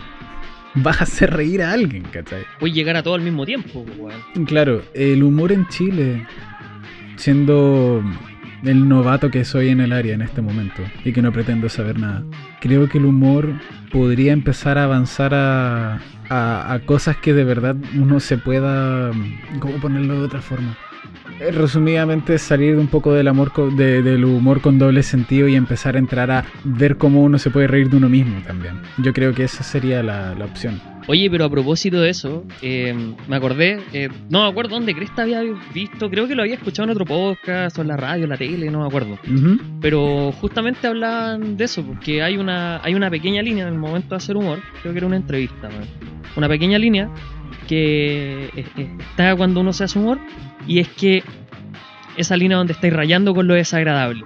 Y la cosa es que mientras no cruces esa línea, estás haciendo un humor bueno o un humor donde te podía atrapar a la gente, pero llega un punto en donde cruzas la línea y te empiezas a poner desagradable o te empiezas a poner odioso, o te empiezas a poner grave finalmente, y cuando cruzas esa línea ya pasas de una rutina de humor a básicamente a estar haciendo un monólogo en el cual tú estás hablando eh, de, de lo odioso que es el tema que estás tocando. Por, por ejemplo, a propósito de lo que, de lo que hablaba lo, que decía el Roberto Kramer, cuando hace humor político, ya bacán, le podéis dar a la beta política, podéis hacer humor con eso, te podéis reír de que Moreira se está oliendo el dedo después de rascarse el hoyo, ¿cachai? Y toda esa cosa. Pero el tema es que cuando ya abundas en eso, cuando reiteráis la weá, cuando reiteráis la weá, reiteráis la weá, ya pasa a ser una cuestión no solamente reiterativa, sino que desagradable. Yo creo que eh, por ese lado la weá va más en innovar o buscar nuevas formas de hacer humor mucho más inteligentes que eh, hablar del pico, hablar de los colitas, entre comillas, hablar de eh, la chucha limpia, hablar del pico, del poto, del olor a caca, todo, pues, weón. Yo creo que va para allá. Es como volver más inteligente el humor y de esa forma inteligente poder seguir haciendo reír a los mismos públicos que hay tenido siempre, pues. Claro. Y aparte que lo otro es que, independiente de que ya uno va a reír y todo el tema, no es necesario estar haciendo reír cada 30 segundos a, la gente. Hay eh, unas historias en YouTube que a mí me gusta ver, que son del Comedy Central, que se llaman This is not happening. Esto no está pasando. Que son historias de comediantes más tiradas de las mechas, pero que de la concha de su madre, weón. Onda, ahí conocí a uno de mis humoristas favoritos que es Joey el Coco Díaz, que es un buen sanguinario, es violento con su humor, es, es genial. Es una película de Tarantino. Es una poesía Tarantino la existencia de ese ser humano, hermano. Por ponértelo de alguna forma. Onda, siempre que. Y él tiene un podcast que yo lo escucho a menudo y el loco dice: Greetings, motherfuckers, how you doing? Y al tiro así tirando puteada y la weá. Y empieza a hablar, pues, pero. Tiene una historia súper potente y una de las historias que cuenta es cuando él encuentra a su mamá muerta a los 16 años porque la loca estaba con sobredosis de cocaína. Y es muy violenta la imagen. Es muy, es muy cruda. Weón, Es que, me es que- la weón, me imagino una escena horrible, weón. y el loco hace, no es que haga humor con eso, pero cuando él empieza a contar esa historia y todo lo que conlleva, el weón te tiene de los cocos con la tensión y de repente te tira una talla y te cagáis de la risa. Pero el loco te tiene muy entretenido, ¿cachai? No te tenéis que estar riendo cada 30 segundos si es que tu historia es buena. Y el loco habla de cómo estuvo en la cárcel, cómo lo pasó como el hoyo, cómo tuvo que pelear con gente, cuando de repente iba a tener... ah, porque fue mafioso también en cierto punto. Cuando el loco iba con una pistola en la mano a cobrar cuestiones y ya, ¿cómo estáis? Qué bueno. Pasa la hueá, ¿cachai? Entonces, eh, me hace reír porque es un mundo en el que yo no voy a entrar. Yo no soy alguien que quiere incursionar en el mundo gangster, por ponerlo de alguna forma sutil. Pero alguien que estuvo en ese punto y que habla al respecto, que cuenta historias, que haga humor, eh, es maravilloso y lo hace desde un punto de vista real. Eso es lo rico. Eso, eso, es lo, eso es lo que lo hace chistoso. Y así historias de gente con sobredosis, gente con... Ah, weas raras. Maravilloso, hermano. Es un muy buen programa. Oye, me llama mucho la atención que lo que dijiste, esto de que el humorista no tiene por qué estar haciéndote reír a cada segundo, o que eso no define, no define a un buen humorista que te tenga muerto la risa cada segundo. ¿Qué finalmente, o para ti, qué define un buen humorista? Que te tenga tomado de los cocos con la atención, hermano. Punto. O sea, si el weón o weona que se sube. Es que weón, si un weón o weona que se sube al escenario te dice tres palabras y tú ya estás así metido escuchando la weón, así como weón, ¿qué va a salir de la boca de este imbécil, weón? Al tiro, eso es lo que eso es lo que necesita un humorista. Kevin Hart, que es Mm. hoy en día creo que el humorista número uno a nivel mundial, el loco no te habla de lo que va a decir hasta que tú lo estés escuchando. El loco se asegura de tener tu atención para poder contar sus weas. Si no, no lo hace. Y si no, vuelve, oye, y dice, pero escúchame, weón, pero oye, es que te tengo que contar esto. Entonces, pero escúchame, yo estaba en ese momento, weón, tenéis que escucharme. Entonces, y no lo hace de forma violenta, pero logra llamar tu atención sin ser violento, pero sí siendo carismático. Entonces, esa es la cuestión. Muchos humoristas no son malos, pero tienen que trabajar el área del carisma. Y esta es otra área súper importante. Hay humoristas que son asesorados también. Cuando van a presentarse frente a algunos públicos. Y a veces es la mala. El mal asesoramiento. perdón. el mal asesoramiento que puede llevar a fracasar a un comediante. Eso es algo interesante como para retener en caso de porque hay humoristas que les va mal en algunos escenarios y no es porque sean malos o porque no sepan hacer reír, es porque tal vez fueron muy mal asesorados. Mira, le- soplaron mal. Es que sí, po. A mí me llama la atención que finalmente con esto que estás diciendo eh, se viene a romper el, el- el paradigma de que el comediante tiene que estar haciéndote a cada segundo reír. Y no es así, pues finalmente se trata de alguien que va construyendo para llegar a un clímax y finalmente, y volviendo al, al- al Festival de Viña, que es lo que ocurre, eh, la gente tiene expectativas de algo que de manera natural no ocurre. Es poco realista eh, pedirle a un humorista que te tenga riendo todo el rato. Yo no encuentro que el Festival de Viña sea una buena vara para medir la calidad de un artista. No lo creo. Y bueno, no puede ser que te interrumpan el show para entregarte premios. No, no, no lo encuentro lógico, no lo encuentro sano. Y, ah, y, y- peor aún, es que tiene un grado de influencia. Porque como es tan popular y es tan conocido, si te va mal en el Festival de Viña, tiene un efecto mucho más grave de, que si te fuera bien. Creo yo. No sé, ahí estoy siendo súper ignorante y tirando un dardo muy al vacío, pero eh, es culiado el Festival de Viña. Yo creo, Roberto, que eres- que eres un, un envidioso porque querís ir, querís puro ir al Festival de Viña. Puta, me cachaste, weón. Puta, la verdad es que yo lo veo. Ándate a la chucha, no vengo más a este podcast. Te, te desenmascaramos, weón. Te No, desenmascaramos. yo lo veo por otro lado, weón. Y en, en cierto sentido comparto eso, esa, esa visión que tiene el Roberto, más allá de que te corten el show y otras cosas que son como muy propias del festival. eh, no puede ser que la calidad artística de un compadre se mida en base a cómo te vaya en el festival. O sea, derechamente tenemos compadres que sus carreras artísticas cagaron producto del festival de Viña. Exacto. O sea, Meruane, ese weón llegó a tener depresión y tuvo que ir al psiquiatra y toda la weá por culpa de lo que le pasó en el Festival de Viña. O por ejemplo la Chiqui Aguayo se ve cada vez menos producto de que tuvo una mala salida en el Festival de Viña, siendo que dentro de su línea general ha tenido otros shows que pueden ser incluso mejores que la, la weá que presentó, ¿cachai? Entonces en ese sentido también es complicado el tema del humor en el festival porque claro, uno siempre va a querer apostar por fórmulas seguras y no tirarse, por ejemplo, de cabeza a los leones con eh, apuesta un poco más arriesgada o incluso más inteligente. ¿Por qué? Porque un público de, supongamos, no sé cuál es la capacidad, digamos que son 50.000 personas. Un público de 50.000 personas, no todas te van a aguantar ese humor más inteligente o ese humor un poco más elaborado y van a querer apuntar, por ejemplo, a weas que ya se sabe que se prueban. Pues, y por eso veía a Kramer cada cierto tiempo, por eso veía a los buenos de Itamita Show cada cierto tiempo, por eso aparecen siempre las mismas caras. Yo creo que también entendiendo la natural en ese negocio esta wea, porque no vamos a negar, es un negocio, eh, pasa por eso. Y también esa ventana un poquito eh, tranca la evolución humorística, sin perjuicio de que han existido otras instancias. Y que el humor es mucho más grande que el Festival de Viña, pero sí es la ventana más visible, creo yo. Claro.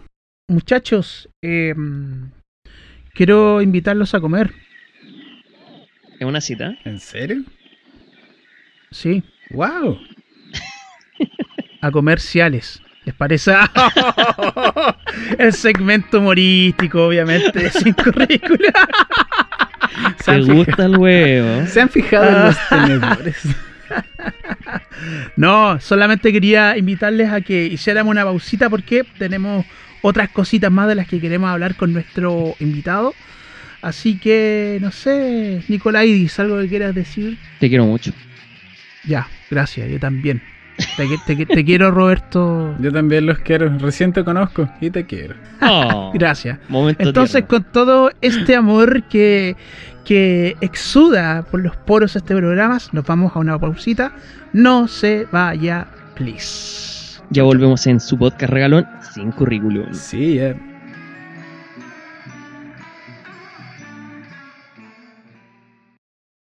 Y volvemos con el podcast sin currículum, acá con Nicolás Helves y Jan Franco.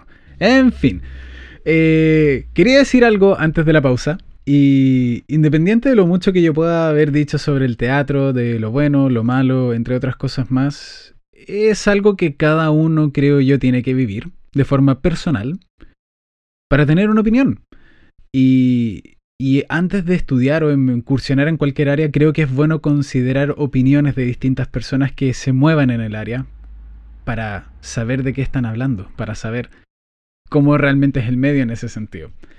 Y gracias a los dos por la instancia. Y le doy el pase a Galleta Helves. Por favor.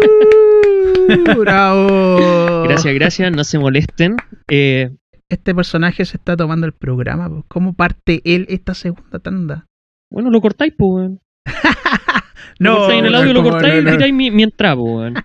Mira, me aceleráis, me aceleráis. para que no te demande. Exactamente. no, Porque si no, y si me eliminaron del programa. Y, che, pero si aquí está, mirá, y estoy todo como Mickey Mouse así. El Roberto nunca estuvo en el programa. se hacía una farándula de podcast. Roberto nunca estuvo en mi podcast. No, no, no, ojo. Y nos invitaban a otros podcasts para hablar mal de los otros, ¿cachai? No, este ellos. loco se veía por dentro con la plata, ¿cachai? Y después hacían Rafael el contacto con. Claro, después hacían el contacto. Estamos con Roberto en, en la línea telefónica. Aló, Roberto, ¿estás? Sí, acá en Franco dice que tú le, le- le quitaste el programa, ¿eso es verdad? ¿Cachai? Pero por Así, supuesto, La todos los días. ¿Te imaginas? Llegó una farándula del podcast, la wea ordinaria, weón. Sería La horrible. wea. O sea, ya la farándula de por sí es flight, tetuja, toda la weá que queráis. Una farándula de podcast ya sería así como decadente, weón. Un círculo de weones que se sientan a comparar quién mea más lejos, así. Me imagino eso. Claro, Es la típica. Es la típica. Pero bueno, Sí, bueno. así es la vida, la vida continúa. Hay que asegurarse de mear bien lejos nomás. Está bien. Yo, no bueno, sé, bueno, bueno, o eh, sea, como nos dijo Robertito y como estaba a punto de hacer la introducción antes de que todos ustedes me interrumpieran, weón irresponsable, volvemos a una nueva, nueva segunda parte de este podcast llamado Sin Currículum. Quería. Pucha, no sé cómo partir esta cuestión, Nico. Estoy como. Estoy mal. te noto complicado. Sí, weón, estáis como enredadito, ¿qué onda? No, es, es como la. Estoy perdiendo el training, weón. No sé, weón. Ya, pues weón, si grabamos una vez por Pero- semana, no te pongáis weón. weón. No, lo que pasa es como, como te digo. Ya, mira, Roberto, te quiero preguntar algo. Tú como. Adelante. como tú como actor. Es que me da hasta vergüenza preguntarte esto, Roberto, porque Oh, simplemente. ya, No, no, no. No, no, no. No es que tú tengas un problema, no. Es que tengo eh, miedo de mostrar mi prejuicio delante de ti y me putees. Pero me voy a arriesgar nomás. tranquilo. Me voy, a me voy a arriesgar por todos ustedes. Te voy a putear igual, independiente de si sea bueno o malo, no te voy a putear igual, hermano. Ah, perfecto, ya. Entonces me tiro nomás. Ya. No, adelante, mira, sabéis que hoy en día me da lo mismo. Un prejuicio al final del día también es una opinión. Y solamente es eso, así que dale, tranquilo, pregunta lo que queráis, hermano. Ya, perfecto. Eh, tú como... ¿Cómo se te ocurre preguntarme eso? No, no, no, no, no, no, no, no, no, no. Pucha, no, yo no. te dije, po. Yo te, yo te Gente. pregunté, po, weón. ¿Están escuchando eso? Dijo, Yo te- yo- bueno. Así- Dijo, bueno, mira, si- es pasado para el pico este weón. Sí, hermano, te pasaste. hermano. Como son mal hablados, weón, ¿eh? Ya, Antes de la mano me tomaste hasta el cuello, hermano. No, ya, dale, pregúntame, hermano. Sorry. ya. Eh, tú como un actor, supongo que te gusta el cine. Sí, me gusta el cine. Me gusta el vino, ¿ya? También. Es que, es que ¿sabéis por qué? ¿Por qué pregunto? Porque una vez conocí una mina que estudiaba parvularia. Y yo le hice la pregunta más inteligente a una mina que estudia parvularia. ¿Te gustan los cabros chicos? ¿Te gusta el huevo? Debe haber alguna parvularia que odie a los cabros chicos, hermano. Bueno, esta, esta me- no me dijo que los odiaba, pero dijo, me, cambió la expresión. No es que me gusten los cabros chicos, me gusta trabajar con ellos. Ah, sí, ahora sí sabía lo que ya voy, po, weón. Bueno, yo he conocido muchos profesores que odian enseñar, así que todo es posible. Sí. Habló el profesor. Ya, weones, déjenme hablar, porfa, ya. Eh, Nico, o sea, ay, puta, Robert, Roberto, Ah, me Yes. estáis excluyendo. Eh, no, no te estoy No, no, no, no, no, no, no, pero no te excluyáis, por hermano. Na- Nadie dijo galleta afuera. Oye, oye, de ahí tenéis que explicar de dónde viene esa, porque te dicen galleta, weón. Yo no, no te sabía. Oye, sí, de hecho es la primera vez que me dicen galleta en este podcast. ¿En Punto- serio? Una nota al pie, una La nota al pie. cagué. No, no, no te he mandado ni un cagazo. Si ya, ya pasamos la etapa donde queríamos ocultar nuestra identidad y ya me da lo mismo que me sepan cómo me llamo, las weas que hago. ¿verdad? Yo lo conocía como el sex, el sexy Nico. Oigan, esperen, esperen, esperen. Eh, me dan un segundo que tengo que ir a buscar el cargador de celular. Se me va a apagar el celular. Sí, dale. Ya, Ya, esperen. Vuelvo no, al tiro. Esta No, wea no estaba pauteada. relleno, Ojo, oye, eso no estaba pauteado. No, no, ya. Nico y yo vamos a hablar entonces de lo que vamos a hablar y le vamos a preguntar para ver si cómo está su intuición de lo que estamos hablando. Ya, pero calmado. Así que, Ya lo que pasa es que a mí me- en la universidad me decían galleta y de hecho todos me conocieron por galleta de ahí para adelante. Y cuando conocí al Roberto, la persona que me presentó, que un ex compañero de universidad con el cual hasta el día de hoy nos juntábamos, hablábamos, echamos la talla y todo el huevo, eh, me presentó por galleta. Entonces todo el mundo me dice galleta. Es un apodo que yo no voy a explicar porque la historia es malísima. En volada la explico. ¿Sabes qué? Voy a dejar el. en- eh, como dijo el Roberto, hay que crear así esa tensión, esa garra de coco. ¿Y cómo lo voy a agarrar de coco? Tienen que escuchar el próximo capítulo. Ahí voy a contar la historia. ah, ya, perfecto. Oiga, eh, cuando llegue el Roberto, preguntémosle algo así como que para que quede colgado para ver con qué sale. ¿Cachai? Pongamos a prueba su, su creatividad y su, su capacidad Oh, de. su capacidad de, de, de absurdo. ¿Cachai? De absurdo. Ya, me parece. Eh, ahí está el Roberto. Oye, Roberto, entonces, ¿qué opináis de, de lo que acá, de las declaraciones de Nicolás? ¿Qué dijiste, weón? Nicolás se mandó fuertes declaraciones y queremos tu opinión, po. Ah, ya. ¿Qué dale. opináis? Te Dale. escucho. No, pues. Ya, pues, ¿qué opinas? opináis? Sí. Ah, ya. Ya declaré. Andate. Ah, ya andate a la chucha, bueno, entonces no, no importa lo que tengáis que declarar, sabéis que este es mi problema, hermano. Ni siquiera es que no estuve para escuchar, yo sé que lo que dijiste no es así, hermano. Así de simple. Mira. mm. Bueno. Notable. Bueno, Nah.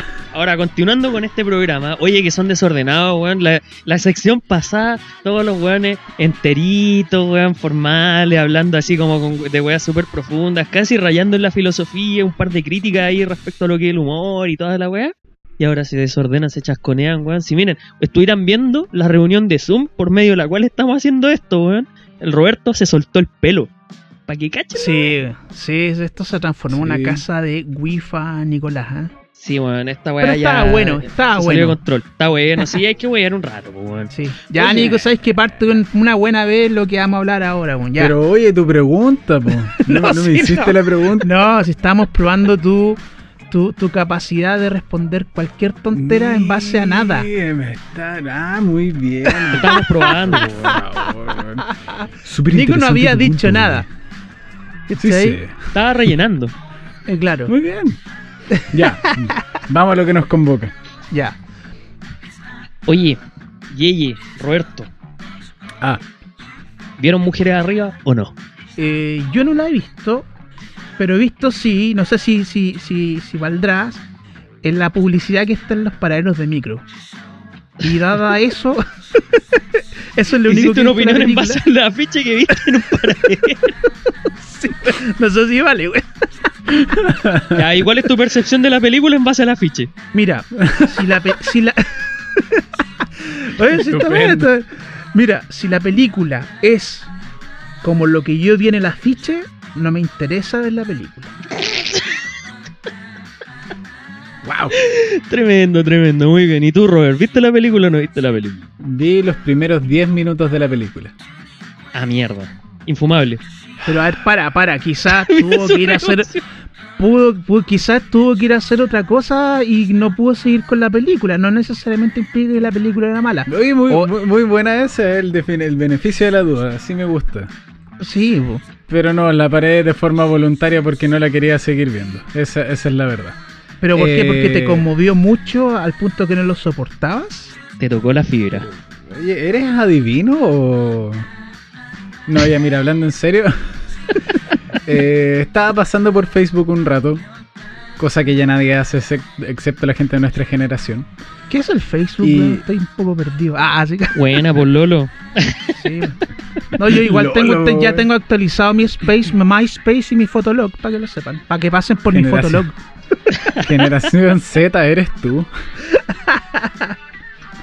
bueno, la cosa es Estos que de ahora, me, me veo con un meme de weón que está con la mano en la cabeza como mirando con puta esta weá no puede ser. Y decía, cuando pensabas que este año ya no podía ser más mierda, Mujeres Arriba está en ranking número uno en Netflix para Chile. Y, y lo publicó un amigo que estudió cine. Dice que, ok, este weón tiene que saber cachar una otra que otra weá. Pues entonces fue como, ya, ok, veamos qué pasa. Y yo pregunté, oye hermano, no he visto la película, ¿me explicáis por qué? Y una sanguinaria, sanguinaria seguidilla de mensajes tirándole mierda a la película. pues. Una sarta puñalada. Claro. Oye, pero, pero será una cosa así nivel, o sea, con lo, con lo poco que pudiste investigar, Roberto, eh, será una cosa a nivel hermanos Badilla, weón. No sé, la cosa es que el weón me dijo, mira los primeros 5 minutos y me vaya a entender. Miré los primeros 10. O sea, los 5. La paré. Después llegó mi pueblo y me dijo, oye, ¿qué estáis viendo? Mujeres arriba. Ah, ya, pero parte era de nuevo porque igual menos si no, si no la quiero ver. Pero ya, y vimos hasta los 10 minutos y hasta ella la quiso parar. A ese punto, y, y la sororidad se fue a la... A Sí, eh, mira, no me gustó. Lo poco y nada que vi, no me logró enganchar, no me llamó la atención. Era la definición de un cringe, así como. Se estaba pudriendo por dentro mi compadre acá cuando estaba viendo la weá. Más o menos. Oye, pero es fuerte que una película ya a los 10 minutos te haga apagarla, ¿o no, Nico? Es que, weón, yo, yo comparto la opinión de él. O sea, le puse play un par de minutos, pero para no regalarle un view a Netflix, la, vi- la busqué pirata. Y la weá es que. No, no, es que no quiero ser partícipe de esa cifra. De verdad me da vergüenza ajena eso, weón. Y, mm, weón, no. Es, infumable. Es infumable la película. y en, muchos sentidos. O sea, si un compadre que estudió cine te escribe texto, li- cajas de texto llenas de odio finalmente y justificación de por qué la weá es mala, yo como mero espectador, que ya la encontré mala, es un indicador, weón. Es un indicador. Oye, pero ¿sabéis que pareciera ser que el asunto es más grave de lo que yo pensaba? ¿Por qué? Tenía una película mala, pero al final la veis por mala. Así anda como las películas que en su tiempo daban maldita sea. No sé si ustedes los pendex sabían de, de buenos programas. Eh, Buena, te uno la veía chal, por tatita. mala, pero, pero uno la veía por mala y se cagaba la risa por, por lo malo que era. Pero parece que esta cuestión te deja indiferente Te enoja. mal. o sea. Te enoja. Tengo mis reparos, pero. Eh, puta, me- no, no me linchen por lo que voy a decir, por favor. No, no, dale. Pero no, no, le digo al público, le digo al público. si yo sé que ustedes son amigables y tolerantes conmigo. eso ya, nací sabiéndolo, pero Tiene problemas de autoestima acá mi socio. weón. exceptuando algunas películas chilenas, detesto la televisión chilena y el cine chileno. Está Eh, bien, pues. No, no, no, no, no, weón. No. No. No. Pero, promedio rojo, no. No, no, no, no, no, no, no. Es que esta es la weá que me da rabia. Siento que promedio rojo dejó una vara muy de mierda. Y, y todas las weas tratan de superar en esa dirección a promedio rojo, ¿cachai? Entonces cada vez las películas son más de mierda, ¿cachai? Creo que la película de ese estilo que más me ha hecho reír, eh, Fuerzas Especiales. ¿Cómo se llamaba la que parecía el Guatón Salinas con Sergio Freire? Sí, parece que Fuerzas esa. especiales. Buenos días, buenas tardes. Esa yo la vi. Tampoco me gustó, weón. Pero la pude ver. Pero, pero, pero, promedio rojo es la que aparece, weón, que es papitas. Eh, no sé, yo, yo no la vi, weón. En mi cumpleaños habrá chela, pisco y Lo- mucho la ron. odio, weón. La odio, la odio. Es una película que odio, weón. La odio porque la encuentro imbécil, ¿cachai? Desde la. de- de- en todos los sentidos de la palabra la encuentro mala. Y lo que más me molesta es que sea icónica. Esa es la weá que más me da rabia. Sí, pues, esa weón. película como que marca un antes y un después, po. weón. Si esa weá es, Esa es es la weá que me da rabia. De hecho, yo, yo, no la, yo no la vi, weón. Es que no, no sé, weón. No, simplemente no me. No, no me enganchó. que, es que tenía como este aire como, como de película amateur, pero, pero que no era realmente amateur. Entonces era como que no sé, no sé, tampoco quiero ponerme así como tan técnico en la wea, no, no, no. No, pero finalmente esa película marca como un antes y un después en el sentido de que hay muchas películas, como dice el Roberto, que marcan eh, la marca pauta finalmente para el cine chileno. Claro. En general, y sobre todo el cine chileno más comercial. Y producto de esa película y de la influencia que tuvo, que no es menor, nacen obras Claro. como las películas de Badilla, estas weas de qué pena tú inserte cualquier mierda de adjetivo, weón. Em, También, también nacen películas como Mujeres Arriba, nacen películas como estas películas que nacen a propósito del Club de la Comedia, que en su mayoría son malas y- o, o infumables, entre otras, ¿cachai? Y, como que todos los, los protagonistas de las películas de Badilla son publicistas. Más que eso, en todas las películas de Badilla el protagonista es un guatón culiado perdedor que se agarra una mina terrible rica. ¿Una weá imposible? Ahí está. De hecho, Mujeres Arriba, y para volver al tema, eh, Mujeres Arriba tiene una premisa súper parecida. De hecho, te la, te la resumo. Eh, básicamente se trata de un grupo de amigas, las cuales eh, cada una tiene distintos problemas en, lo que es el tema sexual, ¿cachai? Sexual, afectivo y todo eso. Y eh, muestran un periplo finalmente en el cual la conclusión es que las mujeres tienen que ser totalmente independientes, tienen que saberse valer por sí mismas, pero necesitan de un pico para vivir, weón. Eso es la- el resumen rápido de la película, weón. Es nefasto. Wow. Y de hecho recurren a la típica talla sacada Made in Badilla del weón. eh, ¿Cómo se llama? El weón rico que está con una mina, pero el weón es una mierda weón, entonces la mina sale a buscar weones por otro lado. O esta weá de humor hecho que pena tu vida. O eh, referencias constantes a lo que es esta marca de mierda esta que, que pone Paz Bascuñán y toda esta clase de cosas. De hecho, se notan mucho las referencias de dónde viene y se nota mucho finalmente eh, el mal gusto de la película. Sí, sí, esa es la weá. Y el tópico grande ahí que es como bacán, es mina, bacán que te puedas valer por ti misma. Qué bueno que seas mujer independiente, pero necesitas de un pico para vivir, ¿ah? Esa es la premisa, ¿cachai? Y ojo, eso no lo dice Nico, lo dice la película para que después no lo linchen, ¿ya? No, si yo pienso lo mismo. Wow. Imbécil. Tu mujer, Eh, ¿al- vuelve a tu cocina, no escuches este podcast. ¿Algún concepto, Roberto? Ah, como, Ah. como partido de fútbol. ¿De qué? po? Hermano, me dijiste. Esto de la película, No, po. me- No me preguntaste nada, hermano. Bueno, ¿qué sentiste No, en esos cinco minutos de película que viste Claro, dos ¿cuál, veces, cuál es tu apreciación de, de, de, la, de lo que dijo, o sea, de lo que dijo Nico? Sí, sí, sí. En relación a mi percepción y con lo que dijo el Nico, eh, mi percepción con la película fue realmente indiferencia. Me daba lo mismo la película. De hecho, no vi nada que fuese realmente interesante. eh, que me pudiese haber seguido llamando la atención con la película. De hecho, eh, parten las amigas dándole color, etcétera, hueveando a la buena que es como toda. eh, es como la matea, la perna, la, la huevona, ¿cachai? Y honestamente no. No me logró enganchar porque encontré que realmente lo que estaban hablando no era importante. En los primeros 10 minutos de la película no, lo, no los sentí importantes. Y, y- y no es porque la situación no lo fuera, es porque el tratamiento que le hicieron a la narración de eso lo hacía ser poco importante. Eh, entonces no, no sé, y eh, honestamente yo sí creo en la independencia femenina, eh, está bien. El tema es, el- es lo siguiente, y esto es una opinión personal, en el gran orden de las cosas, ¿a quién chucha le importa si no a ti, cachai? Uno no anda diciendo, ah, soy independiente, hago lo que quiero. y todo". No, hermano, nadie anda declarando eso. Porque a nadie le importa. Seas hombre o mujer, nadie le importa si es que eres independiente o no, hermano. ¿Cachai? Yo creo que eso es importante. eh, Sorry que te interrumpa, eh, pero de verdad considero que esa cuestión es importantísima porque finalmente ya, bacán. eh, Y qué bueno que la, la- gente, particularmente las mujeres, sean capaces de tomar iniciativas propias, autodeterminarse y toda esa weá.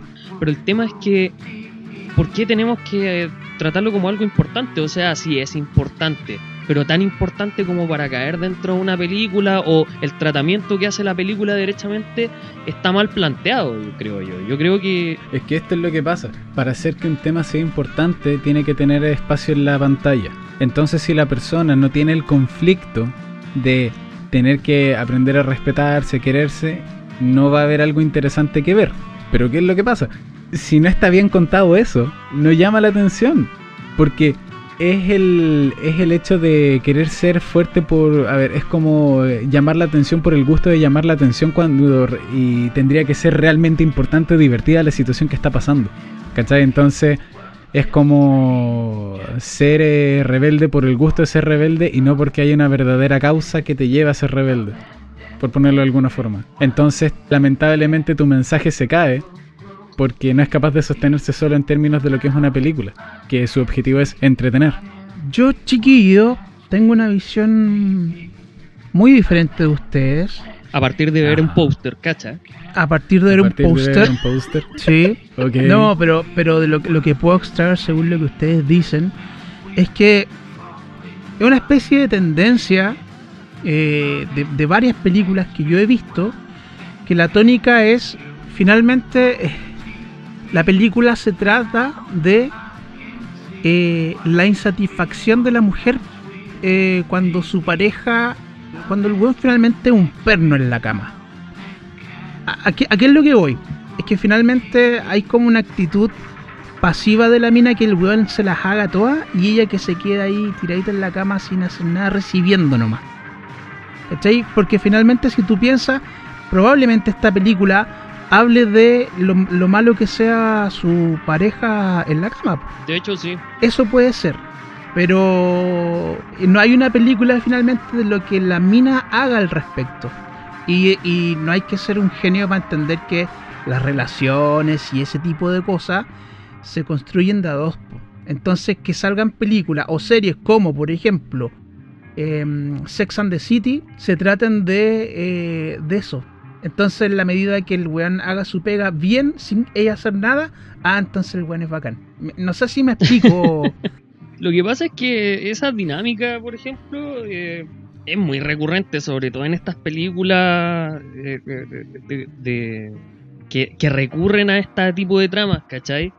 Onda, por ejemplo, pesca cualquier película de Paz Bascuñán, pesca esta weá de película de, de Mujeres Arriba, pesca cualquier película del estilo Que Pena Tu X, eh, pesca cualquier película evadilla, básicamente, y todas giran en torno a esa misma temática. Onda, tenemos un weón o weona que eh, se siente insatisfecho, o que tiene una tranca sexual, o que tiene algún problema en la cama, o afectivo, lo que sea, y que sin justificación de ninguna clase, y esa es la wea, sin justificación de ninguna clase, te lo venden como un weón de que, ah, no es digno de X, Y, Z, ¿cachai?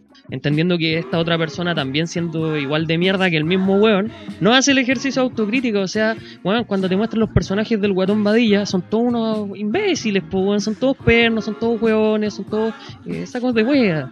Las películas de Paz Vascuñán, Paz Vascuñán es la típica mina gritona, hueca, que cree que se merece todo el mundo, todo el mundo, todo lo que hay en el mundo, ¿cachai? O todo lo bueno del mundo, cuando la mina es un imbécil, pues, Y esta weá de película es lo mismo, si al final yo creo que es una mala caricaturización de ese proceso de ah, tenemos que vender weas girl power, entonces hagamos ver a la mujer importante y te venden un personaje de mierda finalmente que es de todo menos digno de ser representativo de esa wea de girl power, a mi gusto, ¿cachai? Y por lo menos en el cine chileno voy a meter mi cuchara con uno de los temas que se conversó en el rato.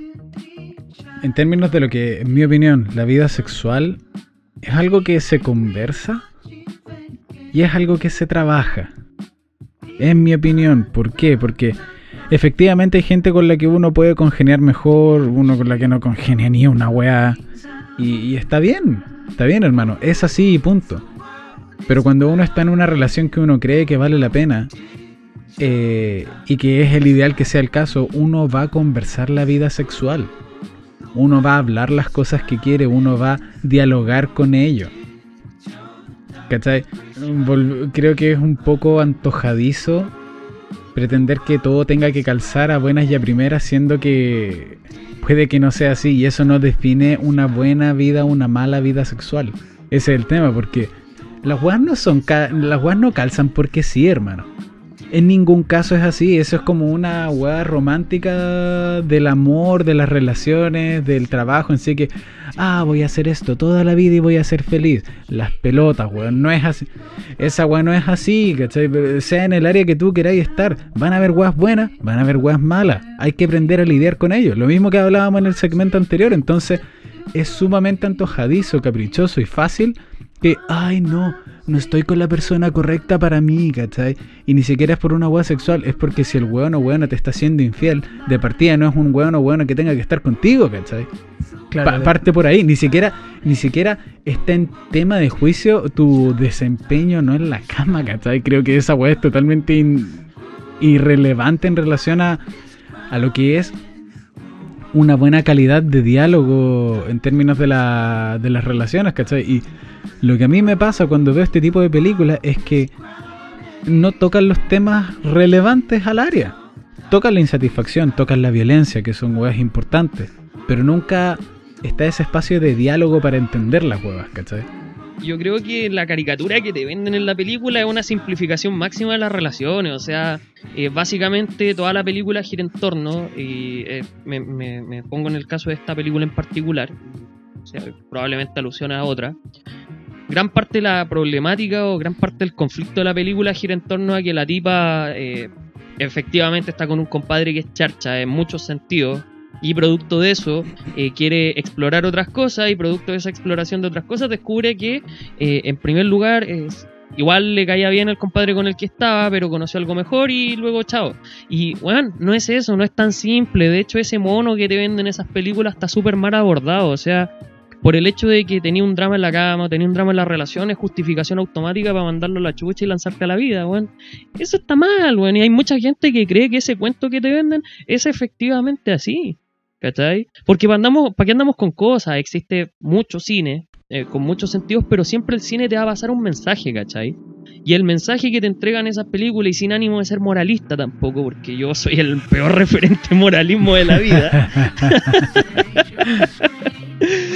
Pero ese mensaje que te pasan es un mensaje igual de tóxico que esa mina tóxica que tú veías en la película, pues. O sea, el mensaje es fundamental y no te estoy pidiendo que te pongan una, unas dos horas y media, tres horas y media de escenas en las cuales están conversando a propósito de lo bueno que podría ser que mejoráramos nuestra relación. Pero para el desarrollo de una película, simplificar la weá al punto de yo soy una mina empoderada y como soy una mina empoderada me puedo agarrar cualquier weá que me pase por enfrente porque soy mina empoderada. Ese, ese tipo de, de, de- de- de cine, ¿cachai? O ese tipo de trama o ese tipo de personaje, yo lo encuentro nefasto porque finalmente en vez de glorificar final, eh, la weá, eh, lo redució a una expresión casi burda, una caricatura, un mono. Coincido en parte con el Nico, pero eh, uno puede contar una buena historia y profunda en 5 minutos. Todo va, todo va de la mano con la narración que uno puede hacer de las cosas, ¿cachai? Por ejemplo, el lobo de Wall Street. La última. Bacán, la raja, entretenido. Y la película tú le puedes quitar una hora y la weá sigue funcionando igual.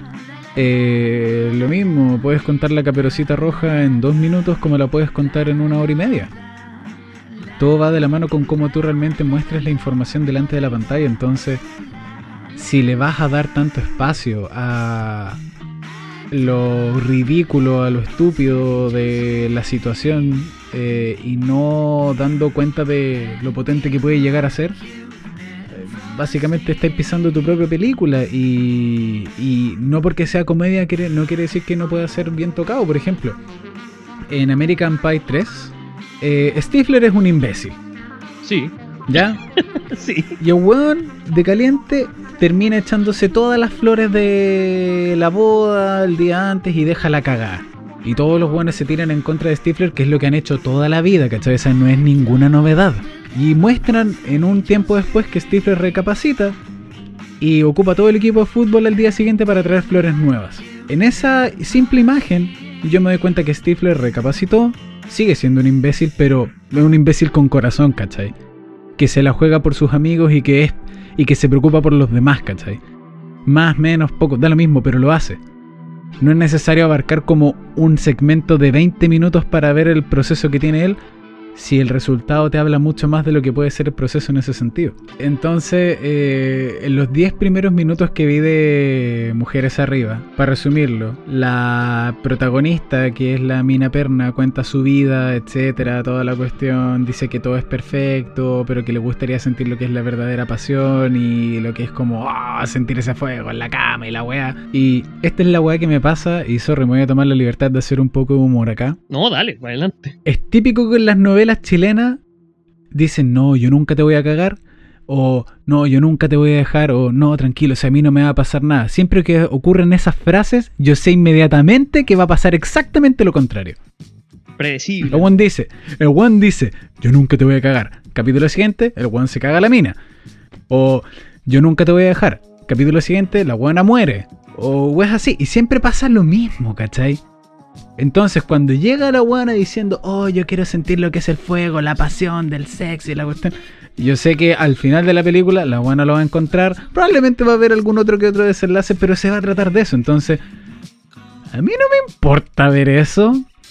Porque no, ya me dijiste de qué se va a tratar. No es que no. Es como que no hay sorpresa. No hay un plot twist que valga la pena. Exacto, ¿cachai? Y lo que. Y si es que llega a haber un plot twist, va a ser estúpido. Eh, ¿por, por qué comparo tanto esto con American Pie? Porque American Pie. Tú puedes tomar la película desde cualquier punto sin saber de qué se va a tratar y la weá te llama la atención. Y, la- y- y te cagáis de la risa igual. ¿Cachai? No, no- no sé si me explico. Por ejemplo, en la 3 Sí. dicen, ya, ok, es la boda de los dos weones que ah, se aman y toda la cuestión. A mí no me importa la boda. Es la weá menos importante de la película. A mí me importa ver cómo. A mí me importa ver cómo llegan a ese punto, porque sé que van a haber un montón de situaciones buenas en donde digo, ok, esta weá va a ser estúpida y, y extraña. Y ese, es el y, ese, y ese es el tratamiento que le dan a todos los American Pie. ¿Cachai? Que van como dentro de la misma línea que quiere tomar mujeres arriba. ¿Cachai? Entonces, yo no necesito ver que el diga al partiendo de la película, oh, yo soy un perdedor y un loser, me gustaría saber lo que es el sexo. No, el weón te lo muestran con escenas, con imágenes. El weón, tal, no, no sé, o sea, si yo quiero mostrar algo así, muestra un weón desesperado masturbándose con cualquier huevada, ¿cachai? o visualizando de forma súper idealizada, ah, yo quiero tener a esta mujer para demostrarle todo el cariño y el amor, bueno, y bla, bla, bla. Pero eso ya me habla de, de, de, ok, me están contando cómo es este tipo, pero no me han dicho nada de ninguna situación posible. En cambio, en los primeros dos minutos de Mujeres Arriba, yo ya sé para dónde va a ir toda la película y de lo que se va a tratar. Oye, ustedes que son unos expertos, conocedores, los maestros. Unos, gran unos grandes folladores. no, yo les iba a preguntar Unos rompecatres. si tuvieran la, la posibilidad. de partida, yo tengo la, la hipótesis de que todo el mundo dentro de sí tiene a un actor en potencia o frustrado. Es como que todos queremos serlo, pero hay algunos que no tenemos los cojones para perseguir ese sueño. ¿Cachai? Ya. Y jugando con esta hipótesis, yo, le- yo les quiero preguntar si tuvieran que ser los protagonistas de una película, ¿qué tipo de protagonistas serían ustedes? ¿Quién, como quién serían ustedes? Por ejemplo, a mí me gustaría ser uno de los personajes de Trainspotting, por ejemplo. Me gustaría ser Renton. Bueno, Trainspotting es tremenda película, weón. Y es una película inteligente, te cuenta mil cosas y no te, no te, no te, no te las muestra, weón. Pero tú la entendés. Ya, pero por ejemplo, ¿qué, qué personaje les gustaría ser a ustedes? ¿Qué tipo de personaje? Esa es una buena pregunta. Sí. ¿eh? Es pero- una muy buena pregunta, Yo ya tengo la respuesta, así que. Procede, ver, Robert, entonces. Ok. Eh, Ni siquiera es un personaje, es un actor. Que eso es lo más divertido. ¿Ya? A mí me gustaría ser eh, Samuel L. Jackson. Motherfucker. Sí, nada más que eso.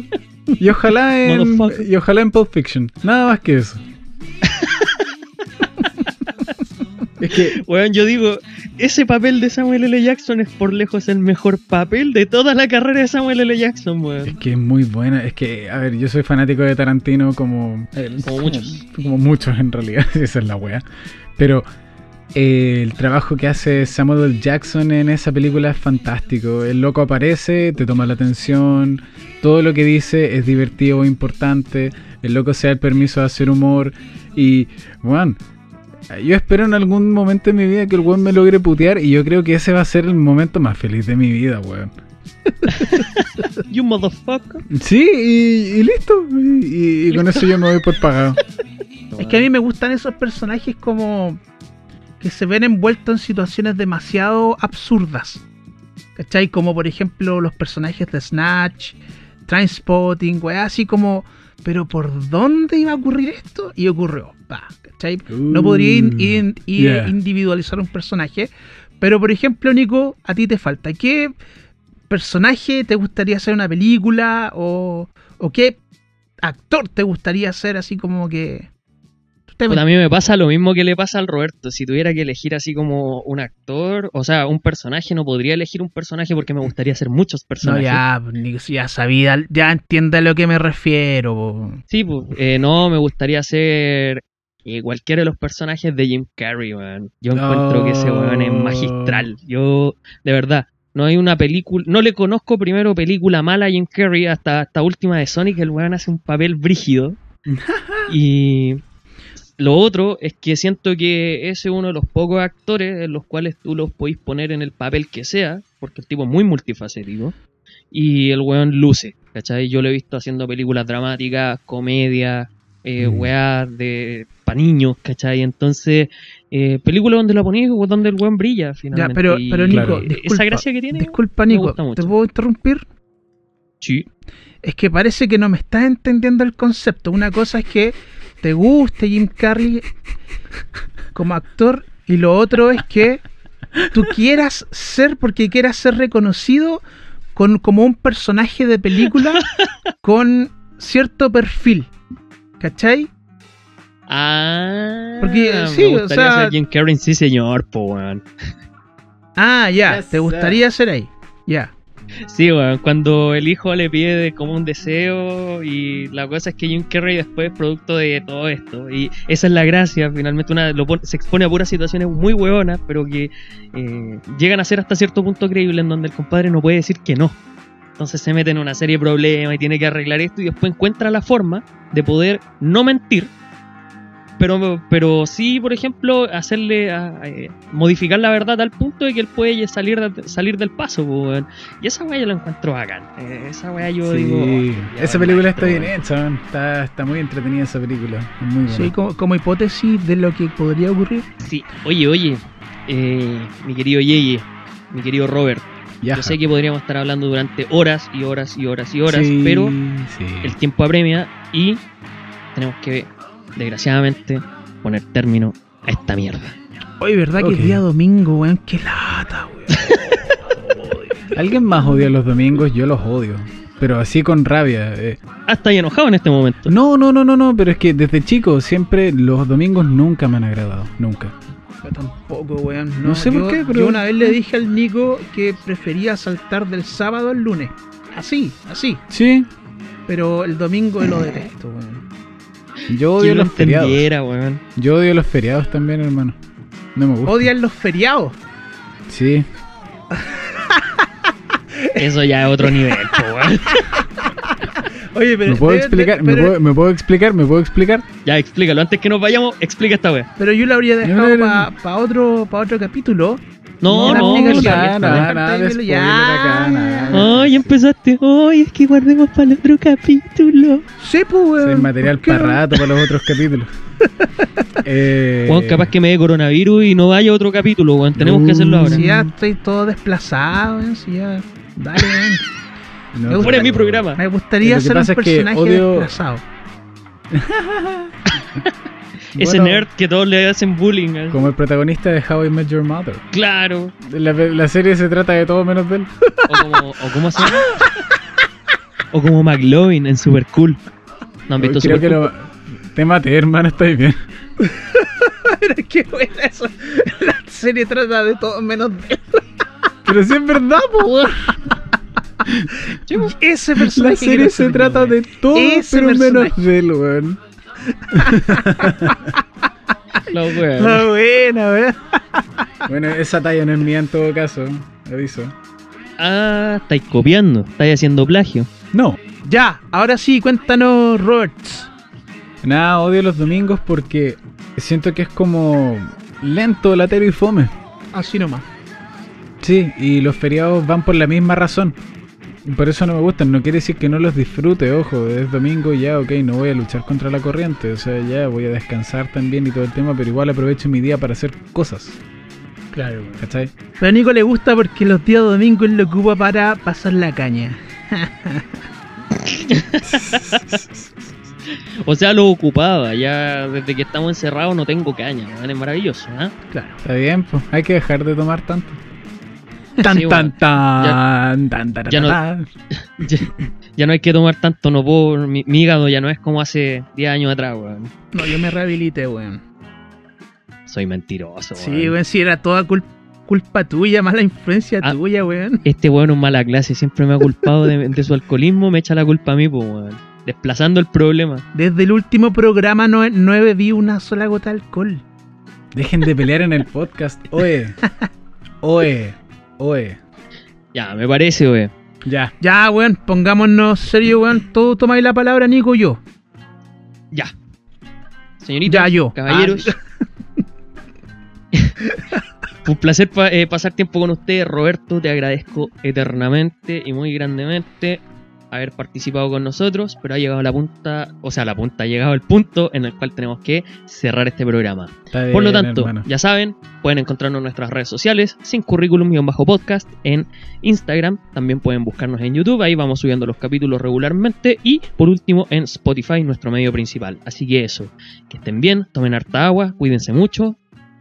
Chao, nos vemos. Chao, chao. Cuídense, nos vemos. Oye, Nico, weón. Qué wea. Jamás en tu vida vuelvas a decirme, vuelvas a denostarme en público. Una vez más que me diga eso y se acaba este podcast. No, weón, es que ya, ya cortémosla. Siempre hacía el papelón con, los- ¿es- con los invitados. corte o po, es weón. claro? Eh, yo no entiendo. Voy a cortar. La Eh, chucha Ah, está no, grabando, weón. No hemos cortado, Tranquilo, chucha, weón. No hemos Sí, sí, sí, cortado. sí, tranquilo, estoy jugando, estoy jugando, estoy jugando. Y ahora con- no, ya, weón. Chao.